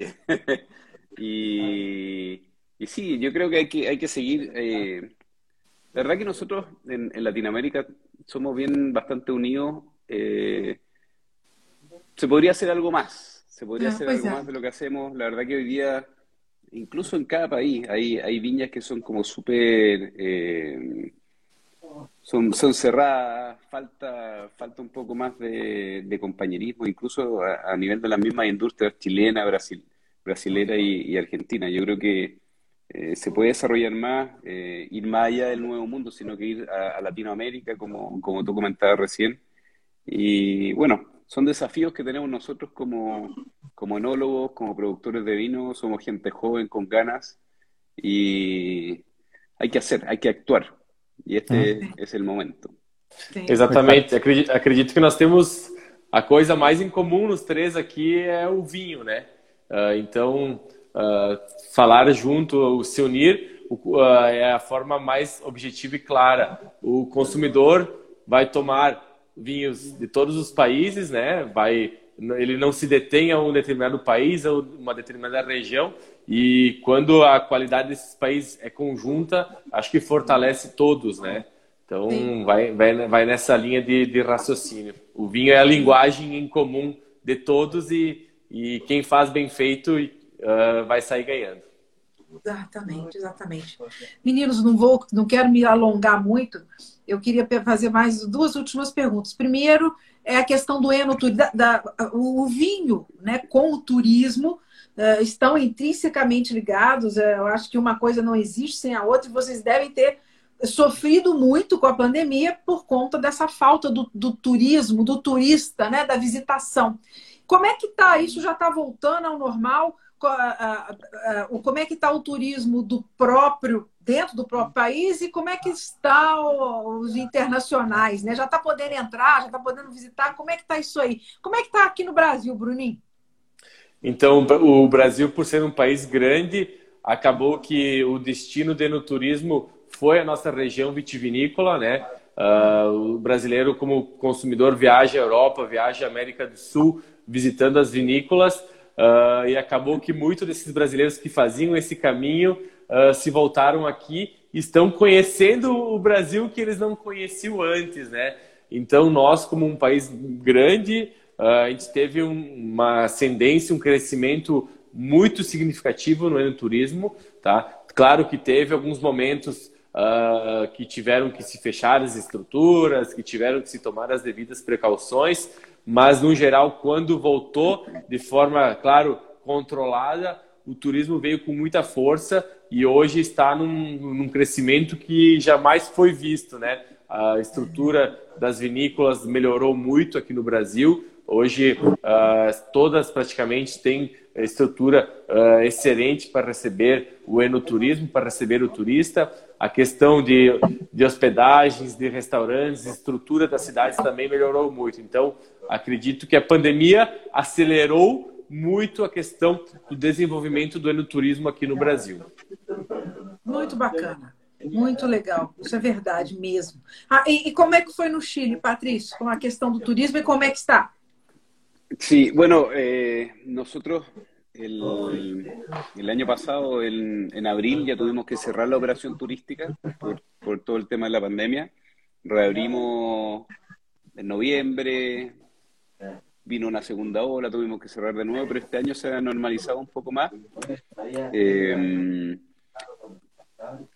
hoy día todo el, el, el, turismo está focalizado en, en clientes nacionales eh, por el cierre de frontera, venir a Chile era complicado porque había que hacer una cuarentena de 10 días. Eh, ahora bajó a 5, hoy día todavía hay que hacer cuarentena de 5 días. Y a partir de noviembre, así que ah. aprovecho de pasar el dato y dejar invitado a nuestro amigo brasilero, ah. que a todo esto, eh, fue una de las fundadoras de la ruta del vino del Valle de Colchagua el año, por ahí a fines de los años 90. Permanente es la viña, la, viña más visitada eh, del Valle de Colchagua. Nosotros recibíamos 35 mil personas al año, de las cuales eh, alrededor de un 60-70% eran brasileños. Así que con mucha pena pasamos este tiempo sin escucharlos, sin estar con ustedes. Pero por eso les comento que a partir del 1 de noviembre eh, ya Chile abre su, su, frontera y ya no hay que hacer cuarentena al ingresar al país. Hay que oh, ingresar solamente con un PCR negativo. Por lo tanto, vamos a poder recibir nuevamente a nuestros amigos y hermanos brasileños y también argentinos si nos quieren venir a, a ver. Eh, la verdad que hace, hace un par de años, hace un par de meses, eh, hemos estado con mucha gente, ya la gente estuvo encerrada mucho, encerrada mucho tiempo y hemos recibido bastantes visitas el restaurante de la viña pasa lleno los fines de semana, hay que, hay que reservar con dos, una o dos semanas de anticipación. Así que el, turismo, la gente ha vuelto, ahora solamente nos queda esperar al, público internacional, que debería empezar a llegar en, en, noviembre por, por, lo que les acabo de, contar. Así que aprovechar de dejarlo invitado. Ótimo, diremos, ¿no, Bruno? Acá lo esperamos. Muito bom, muito bom. E aí, Gus, como é que está o, o turismo eh, argentino? Como é que está eso? Similar a, a, lo que cuenta Patricio en Chile, eh, con la salvedad que, bueno, aquí en Argentina el gobierno ha decidido abrir las fronteras el 19 de octubre, eh, también con un PCR negativo. Y bueno, ya el gobierno aquí de Mendoza está, está trabajando con, con las conexiones que teníamos pre-pandemia de los vuelos, eh, dos o tres vuelos semanales con Sao Paulo y bueno, casi un vuelo diario con Santiago de Chile, entonces verdaderamente el, nivel de conexión que tiene Mendoza con Latinoamérica eh, pre-pandemia era muy alto, con un vuelo a Perú, un vuelo a Panamá eh, semanal, entonces de a poco el gobierno lo está tratando de recobrar previo a fin de año. Y para nosotros, eh, también con la apertura del restaurante en una de nuestras dos bodegas, el cual está eh, lleno desde los jueves a los domingos, eh, y sí recibiendo mucho público por ahora argentino. El, el, turismo adentro de Argentina ha crecido tanto que bueno que Mendoza es el, tercer la tercera locación más visitada de Argentina en lo que va del año, eh, junto con la costa eh, del Atlántico y el sur de, Argentina, la Patagonia. Entonces, bueno, sin duda la, bodega y la montaña que tenemos tan cerca de la ciudad eh, es uno de los principales motivos por el cual el turista argentino ha decidido venir acá para, para el oeste y donde, bueno, también esperamos a nuestros nuestros amigos brasileros y, chilenos que, que, bueno, que decidan visitarnos, a, probar nuestros vinos y, y a comer una, una, un rico asado eh, y poder, bueno, compartir, compartir un poco de, de lo que ha sido estos meses de, encierro y de, y de poca comunicación entre, entre los amigos latinoamericanos. Así que ojalá que, bueno, en, breve ya podamos recibir tanto la gente de Latinoamérica como de los distintos continentes.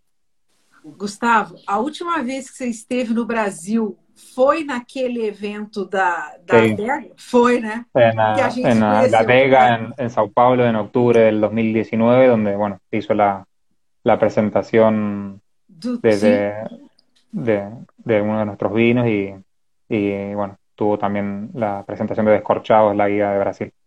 Sí. Sim, é, nessa ocasião eu tive a oportunidade de conhecer o Gustavo pessoalmente. Dos três, só conhe... por incrível que pareça, Bruno, só conheço o Gustavo. o Bruno não conheço pessoalmente ainda, né, Bruno? É, Muito bem. Deve, deve a visita aqui. É, irei, irei, é. irei em breve. E Patrícia e Gustavo, então, tem que voltar eh, rapidamente ao Brasil, né? Não, não deixe de avisar quando vierem, né? E meninos, para a gente finalizar, eu quero que vocês façam uma análise um pouquinho do dessa evolução do, do, do vinho, né, nos, nos, respectivos países e o que, que vocês enxergam no futuro do vinho brasileiro, no futuro do vinho chileno, no, no futuro do vinho argentino. Quais, quais são aí as, as perspectivas? O que está vindo de novidade? Será castas novas ou ou outras técnicas, coisas mais modernas, o que seja, o que vocês estão vendo de evolução para os próximos anos aí do vinho, Bruno, no caso no Brasil? Uh, acredito que, enfim, a evolução dos últimos 10 anos foi muito grande, tá, Ana? Uh, muitos enólogos, muitas vinícolas realmente começaram a entender cada vez mais os, os terroirs, os locais onde nascem os vinhos. Uh, e, e, se houve um trabalho muito grande na, na questão de, de, vinhedos, a questão de novos locais de produção e de novos investimentos, né? Uh, acredito que também no, no, futuro aí próximo, 10, 20 anos, o mapa uh, do vinho brasileiro vai expandir mais ainda. Uh, a região sudeste do Brasil está despontando muito, aqui a nossa região sul, uh, com Santa Catarina, Serra Gaúcha, a campanha gaúcha também vai despontar. E acredito que essas regiões vão começar a especializar cada vez mais em determinadas castas, em determinadas variedades, para uh, fazer esse mapa vitivinícola. Mas o Brasil é um país muito novo ainda, né? Se falar 20, 30 anos em questão de vinhos é, é muito pouco, é, é, um tempo muito curto, mas acredito que nós, como o Brasil, vamos, vamos uh, cada vez mais aprimorar os vinhos no mercado aqui interno e, enfim, e, uh, descobrir novas variedades também. Uh, acredito que terá muita novidade, muita novidade, né? Porque o Brasil, além de ser um país da, da diversidade de consumidores, também somos um país da, da, diversidade de consumidores. Teremos aí um leque bem grande de, de estilos, de variedades e de regiões de vinhos com qualidade altíssima. É, é, ainda tem muito que, que descobrir, experimentar, né, Bruno? Cada hora descobre-se o potencial de uma caça diferente. Isso é muito bacana, né? Exatamente. Variedades novas surgindo. Nós, por exemplo, aí trabalhamos com, com algumas variedades. Claro, temos as clássicas, mas trabalhamos, por exemplo, com a Terol, de uma casta italiana que se adaptou super bem ao nosso, nosso vinhedo, ao nosso terroir. E acredito que o consumidor vai ouvir falar cada vez mais dessas uvas a região sudeste aí com a Cirá uh, fazendo a poda invertida. Pode Acredito que, que o Gustavo e o Patrício talvez tenham uh, uh, sentido a notícia desse, dessa, dessa poda invertida, que é um, um manejo diferente no ciclo da videira, que permite cultivá-la e colher no inverno a uva, onde a, a o clima é mais seco e, e, favorece bastante a maturação das uvas, isso na região sudeste do Brasil. Então, isso é um, uma porta para a nova fronteira de vinhos do Brasil. Claro que aqui no sul, as, as tradicionais as regiões vitivinícolas do Brasil têm muito também a, a explorar e, e, expandir em questão de, de novos projetos e novas uvas, novos estilos. Muito bacana, muito bem, isso mesmo. Patrício, e, e, e o Chile? Como é que está aí? O que, que você vê aí a projeção aí do futuro do Chile aí con esa evolución ahí durante los años? Yo creo que, bueno, ahí concuerdo con, con Bruno en, eh, en seguir perfeccionando todo, todo el estudio, todo el, toda la sintonía fina en, en, la búsqueda de distintos terroirs. Pero hay temas, yo creo que se vienen muy fuertes y temas que ya hemos ido en, en parte abordando, en otros estamos en pañales, como por ejemplo la sustentabilidad. Eh, hoy día nosotros estamos muy, muy enfocados eh, en toda la generación de energía renovable. De hecho, Biomanen hoy día es 100% energía renovable. Esto quiere decir que toda la energía que consumimos en el proceso de la producción de vino, desde el riego de los viñedos hasta toda la producción, toda la, energía que se gasta en, la vinificación y posteriormente la producción, eh, nosotros la producimos a través de paneles solares. Eh, la producción más natural y sustentable también a nivel de viñedo, el, dejar el uso de herbicidas, eh, el, controlar las malezas sembrando sembrando avena, por ejemplo, sembrando cereales para evitar pesticidas. Eh, yo creo que hay, mucho, hay mucho foco en eso y eso se viene muy fuerte. Se viene muy fuerte la producción sustentable y, natural. Eso es fundamental. Las nuevas generaciones yo creo que nos van a exigir y ya hoy día están exigiendo los niños. Eh, vienen con otra mentalidad. Eh, yo creo que una mentalidad que va a salvar el mundo. Nosotros no vamos a estar vivos, pero de alguna forma mm. ellos son los. Si no lo salvan ellos, la verdad que no, no tenemos mucha vida por delante. Y lo otro también que se viene muy fuerte es el cambio climático. Y ahí sí, eh, también hay que, desde ahora, em, estamos buscando posibilidades quizás un poco más al sur, donde la zona es más, es más fría, también buscando zonas con mayor disponibilidad de agua, porque hoy día el agua es, es un... Eh, eh, tener agua es complicado hoy día, o sea, hoy día todavía tenemos agua, pero, pero el agua eh, va a ser un factor condicionante de aquí a quizá al mediano plazo. Y yo creo que hay que pensar, hay que ir pensando en eso, hay que ir pensando en irse a zonas más frescas, donde se necesite una menor cantidad de agua, quizás pensar en el sur, porque el desierto viene avanzando. Ustedes saben que en Chile tenemos eh, desierto en la zona norte, y esa zona desértica viene avanzando, avanzando hacia el sur. Y este año, por ejemplo, es un año de sequía, de una sequía extrema. Si bien tuvimos una gran lluvia en, a fines de enero, eh, tuvimos el invierno más seco desde que se tenga registro.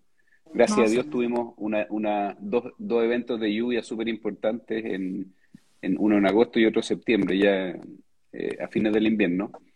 Pero es algo que, se, que supuestamente es algo generado por el cambio climático y que supuestamente se va a empezar a repetir de aquí a, los años a los años siguientes. Entonces yo creo que hay que poner mucho foco en eso y seguir buscando zonas eh, productivas que se puedan proyectar de aquí a, a, largo plazo. Muito, muito, muito bacana a sua, a sua avaliação.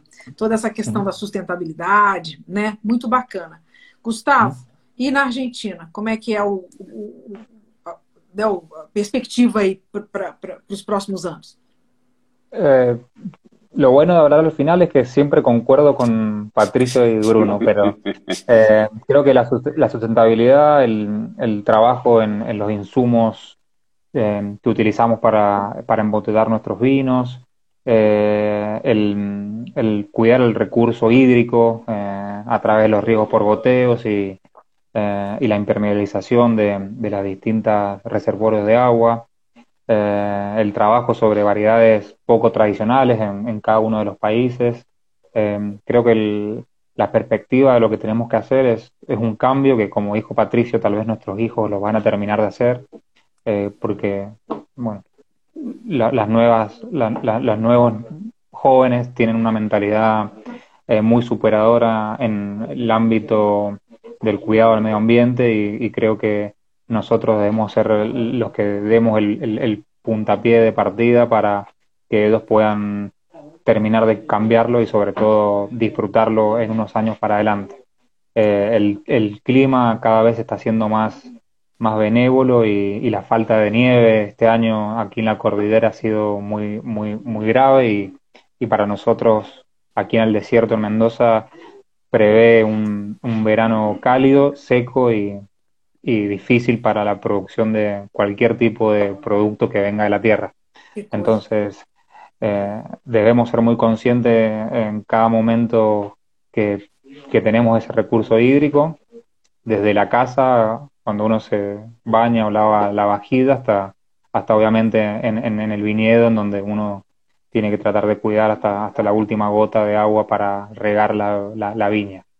Así que bueno, hay que ser conscientes y, y mentalizarse para adelante en, en, en estas medidas sustentables. Aqui a gente também está com o problema de, de, de, dessa questão Sim. de chuva também, né, Bruno? Aqui, inclusive, a nossa energia elétrica aqui no, no meu estado, ela, ela aumentou para caramba. Com esse negócio de falta de chuva, enfim, tá, tá sendo complicado mesmo, né? É. Ah, ah, complicado.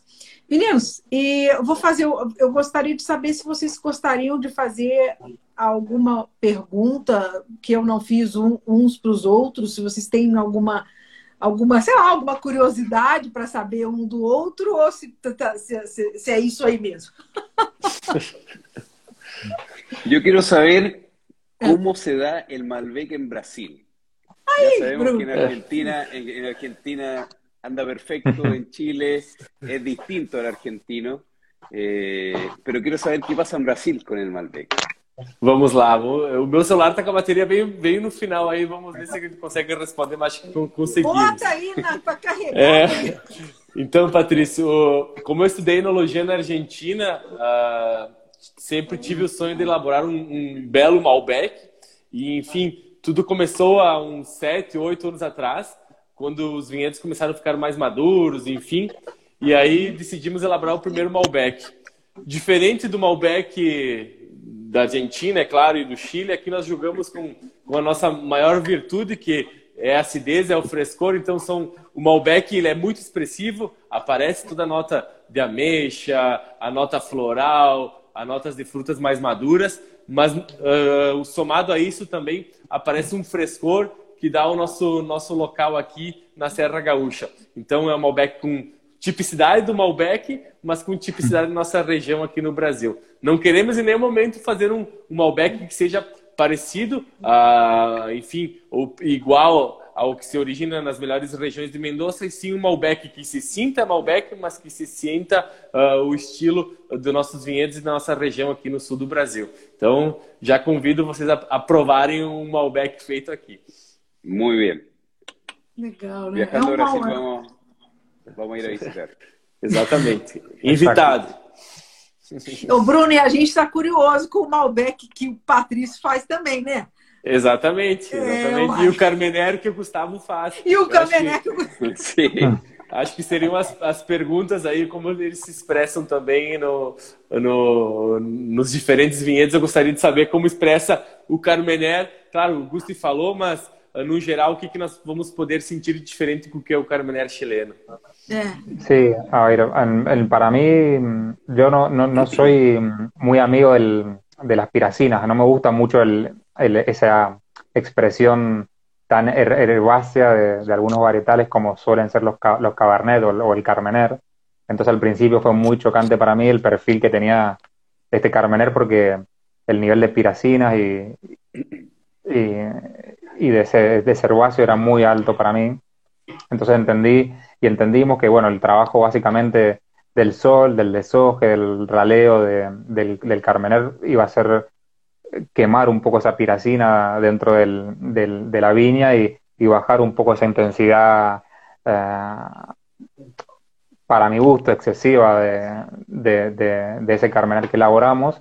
Entonces, bueno, esas pequeñas ajustes en el viñedo nos vino perfecto para, para poder, eh, para mi punto de vista, acomplejar mucho el carmener, que conserve esa, esa, esa, esa piracina que verdaderamente lo hace ser único, lo hace ser fresco, lo hace ser herbal, lo hace ser eh, especiado eh, y sobre todo que en la, en, la, mitad de la boca pueda ese tanino eh, con el tiempo en madera que le dimos poder suavizarse y lograr una homogeneidad tanto en esa elegancia herbácea y, piracínica en la nariz complementada con una profundidad de lo que hablaba Patricio, esa esa, esa frescura y esa acidez que te dan algunos de los vinos que Patricio ha estado buscando, profundidad y sobre todo que sea solo, solo una, una sola sensación desde que uno lo huele en la nariz y, lo, lo, lo, lo, degusta en la boca hasta, hasta que lo traga en,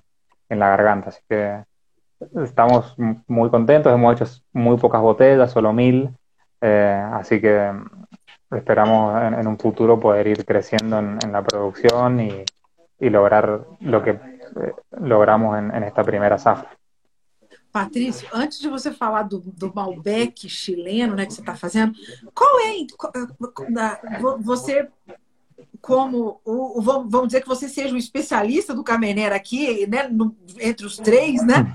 Qual é a, a grande qual é a grande sacada? O que, por que, que a Camener né, é essa uva tão. que ela, ela consegue ser tão diferente na mão de, de, de, pessoas diferentes? Qual que é essa grande, o grande probleminha dela? O que, que é preciso fazer ou esperar? Ou, qual, qual, o que, que você precisa fazer para ter um grande Camener? A ver, eh, lo primero que hay que tener en claro es la característica varietal. Eh, el tema de, lo, de las notas especiadas, eh, las piracinas que comentaba Gustavo, es una característica varietal que se puede ver eh, intensificada por un manejo en el campo. Los primeros Carmener que se produjeron, que empezó a exportar Chile a fines de los años 90, cuando nos dimos cuenta, bueno, como ustedes saben, el año 94 se redescubrió el Carmener en Chile y, y, a los chilenos nos dijeron, oye, los chilenos son los únicos que tienen Carmener en el mundo. Imagínate, nosotros no habíamos ganado ni siquiera una Copa América en ese momento. No habíamos ganado nada. No había ganado el Chino Río en tenis. Eh, entonces éramos un país perdedor. Eh, no habíamos ganado absolutamente nada y que nos digan que, que somos los únicos en el mundo que tenemos esta variedad eh, nos volvió loco y empezamos a, a, producir Carmener y sacarlos como Carmener, pero no sabíamos cómo manejarlo. De hecho, lo seguimos manejando como se manejaba el Merlot, cosechándolo temprano, a fines de marzo, principios de abril. Con el tiempo nos fuimos dando cuenta que el, el Carmener necesitaba eh, llegar a su madurez. Eh, necesitaba algunos manejos dependiendo de la zona y del suelo donde estuviera plantada, Por ejemplo, hay mucho carmener plantado en suelos profundos, suelos profundos que tienen mucha retención de agua, por lo tanto, esos suelos, si uno los riega, genera demasiado vigor en la planta, la planta genera muchas hojas, por lo tanto se, se crea un microclima alrededor del racimo sombrío que eh, intensifica las notas verdes o las notas de piracina, de pimiento verde. Ahora, si el carmener está plantado en, sectores más rocosos, como, lo que les comentaba de, del olivar, de este carmener single vinger, el vigor natural de la planta, eh, ese vigor de la planta se controla de manera natural. Eh, el suelo rocoso cuando uno riega, hace riegos profundos y deja el agua en la roca. Y la planta toma el agua cuando la necesita. Si yo estoy regando, por ejemplo, en estos suelos profundos de arcilla, si yo riego, la planta toma el agua cuando yo le estoy dando el agua. Entonces no es un proceso natural. Y eso hace que el racimo sea más grande y por lo que los racimos se topen entre sí. Y cuando se topa un racimo o una valla con la otra, ese sector no madura y me genera taninos verdes, secos, y también esas notas verdes en la nariz. Ahora, otra característica que tiene el Carmener es que el tanino es extremadamente suave, es muy suave, pero tiene que llegar a madurez. Ahora, una desventaja o una, una desventaja que tiene el Carmener es que su pH es alto. Es decir, que a medida que va madurando, la acidez natural cae muy rápido. Por lo tanto, a lo que hay que llegar es al balance. Para llegar a un mejor balance natural, uno tiene que hacer manejos, que es deshojar, dejar el racimo expuesto a la ventilación natural, quizás no tan expuesto al sol, porque cuando uno expone el racimo demasiado directo al sol, se van a quemar las piracinas, pero también se va a quemar la fruta fresca. Por lo tanto, esa fruta tiende a, a pasar a una fruta madura, a mermelada y como el pH es alto, el vino es pesado y no dan ganas de tomarlo. Entonces hay que lograr el balance. Eh, logrando el balance, el Carmener es muy lindo. Eh, incluso uno tiende a pensar que el Carmener no tiene un buen potencial de evolución, porque el tanino es tan suave que uno dice, no, este, este vino tiene poco tanino, pero tiene una concentración tremenda de tanino. El, el Carmener es muy concentrado pero los taninos son tan suaves que uno no siente, no percibe esa concentración. Entonces nosotros hoy día ya hemos observado Carmener que llevan 10, 15 años en, botella y han tenido una muy buena evolución. Es mejor si uno lo apoya con alguna variedad que le baje la acidez, como el Petit Verdot, también el Malbec aporta mucho. Y, eso. Pero es importante eh, buscar el balance. El balance es clave. Y yo creo que en Argentina el Carmener se puede dar muy bien. Muy bien. Espetáculo. Por el sol. Espetáculo de explicação. E no caso, voltando para a pergunta do Bruno, como é que é a expressão do Malbec aí, do seu Malbec? Patrício. Eh, yo les comenté al principio que, bueno, Chile tiene la cordillera de los Andes, la cordillera de la costa. Eh, si uno va los turistas que, los brasileños que vienen a Chile, que vienen bien seguido a esquiar, van a esquiar, pueden esquiar en la mañana y en la tarde pueden estar en la playa. O sea, ir desde los centros de esquí hasta, hasta la playa toma dos horas y menos en algunos, en algunos sectores. Los sectores más angostos de Chile miden menos de 100 kilómetros de, ancho. Entonces, eh, una de las principales características del, Malbec que se produce, bueno, el Malbec es una variedad muy plástica, dependiendo de dónde está plantada, eh, te genera eh, un estilo distinto, diferente. Si está más cercano a la, costa o a una zona fría, te puede generar una, una nota más especiada, hay más fruta fresca, en zonas más calurosas te da un tanino bien redondito, más maduro. Eh, entonces,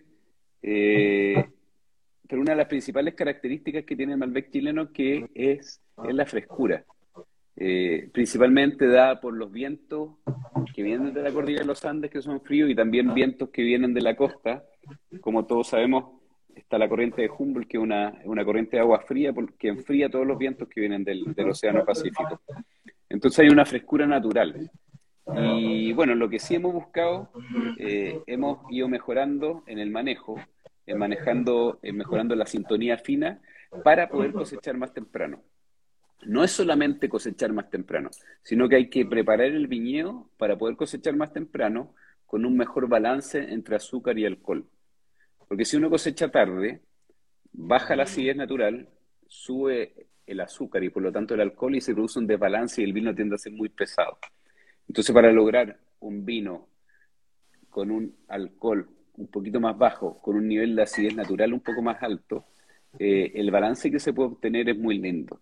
Y, eso, y en eso hemos estado enfocados y eso yo creo que es la, la principal característica que tiene al menos el Malbec de, de, porque, como les decía, dependiendo de dónde está plantado, la característica es, distinta. Lo decía Gustavo recién, eh, un Malbec de Altamira es distinto a uno de Pedriel, de Chacalle o de, cualquier distinta zona de, Mendoza. Así que, pero si uno quisiera buscar un estilo, yo, yo resalto la frescura. La frescura.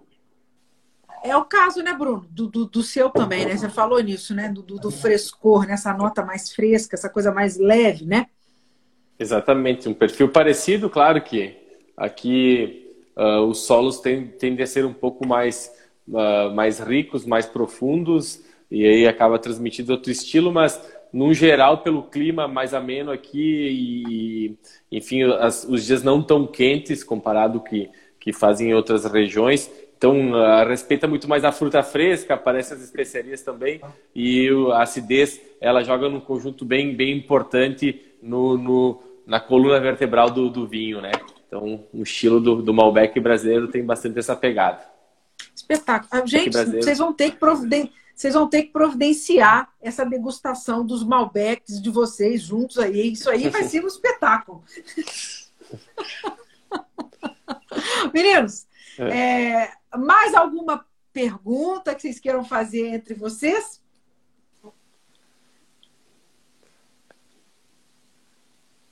Só, só faltou a carne no final da, é. da reunião. No, no, geral, foi, acredito que tenha sido um prazer aí participar, revê-los, vê-los aí. E, enfim, que a próxima seja ao vivo, né? Exato. De todas maneiras. Com um churrasco, com um churrasco de por meio. Com certeza. Então, eu gostaria muito de agradecer Bruno, Patrício, Gustavo. Obrigada mais uma vez. O papo foi ótimo. Espero que vocês tenham gostado. E eu agradeço muito a, a generosidade, a disponibilidade. Espero vê-los em breve, pessoalmente. Conhecer, rever Gustavo e conhecer Patrícia e Bruno pessoalmente. Um prazer, viu, meninos? Muito obrigada. Prazer. Prazer. Bom, vamos Obrigado. fazer um brinde, então. Vamos. Saúde. Muchas gracias, Salud. gracias Salud. Ana y Gustavo y, y, Bruno, un placer también y bueno, dejarlos invitados no solo a ustedes, sino que a, a, a la gente que está mirando a, a visitarnos en, en Biomanen. Igualmente, prazer. Igualmente, um prazer para todos. Obrigada, gente. Muito obrigada. Saúde. Boa noite. Boa noite a todos. Obrigada pela presença aqui. Fiquem bem. Obrigada, meninos. Um grande beijo. Obrigado. Tchau. Tchau. Tchau. Tchau.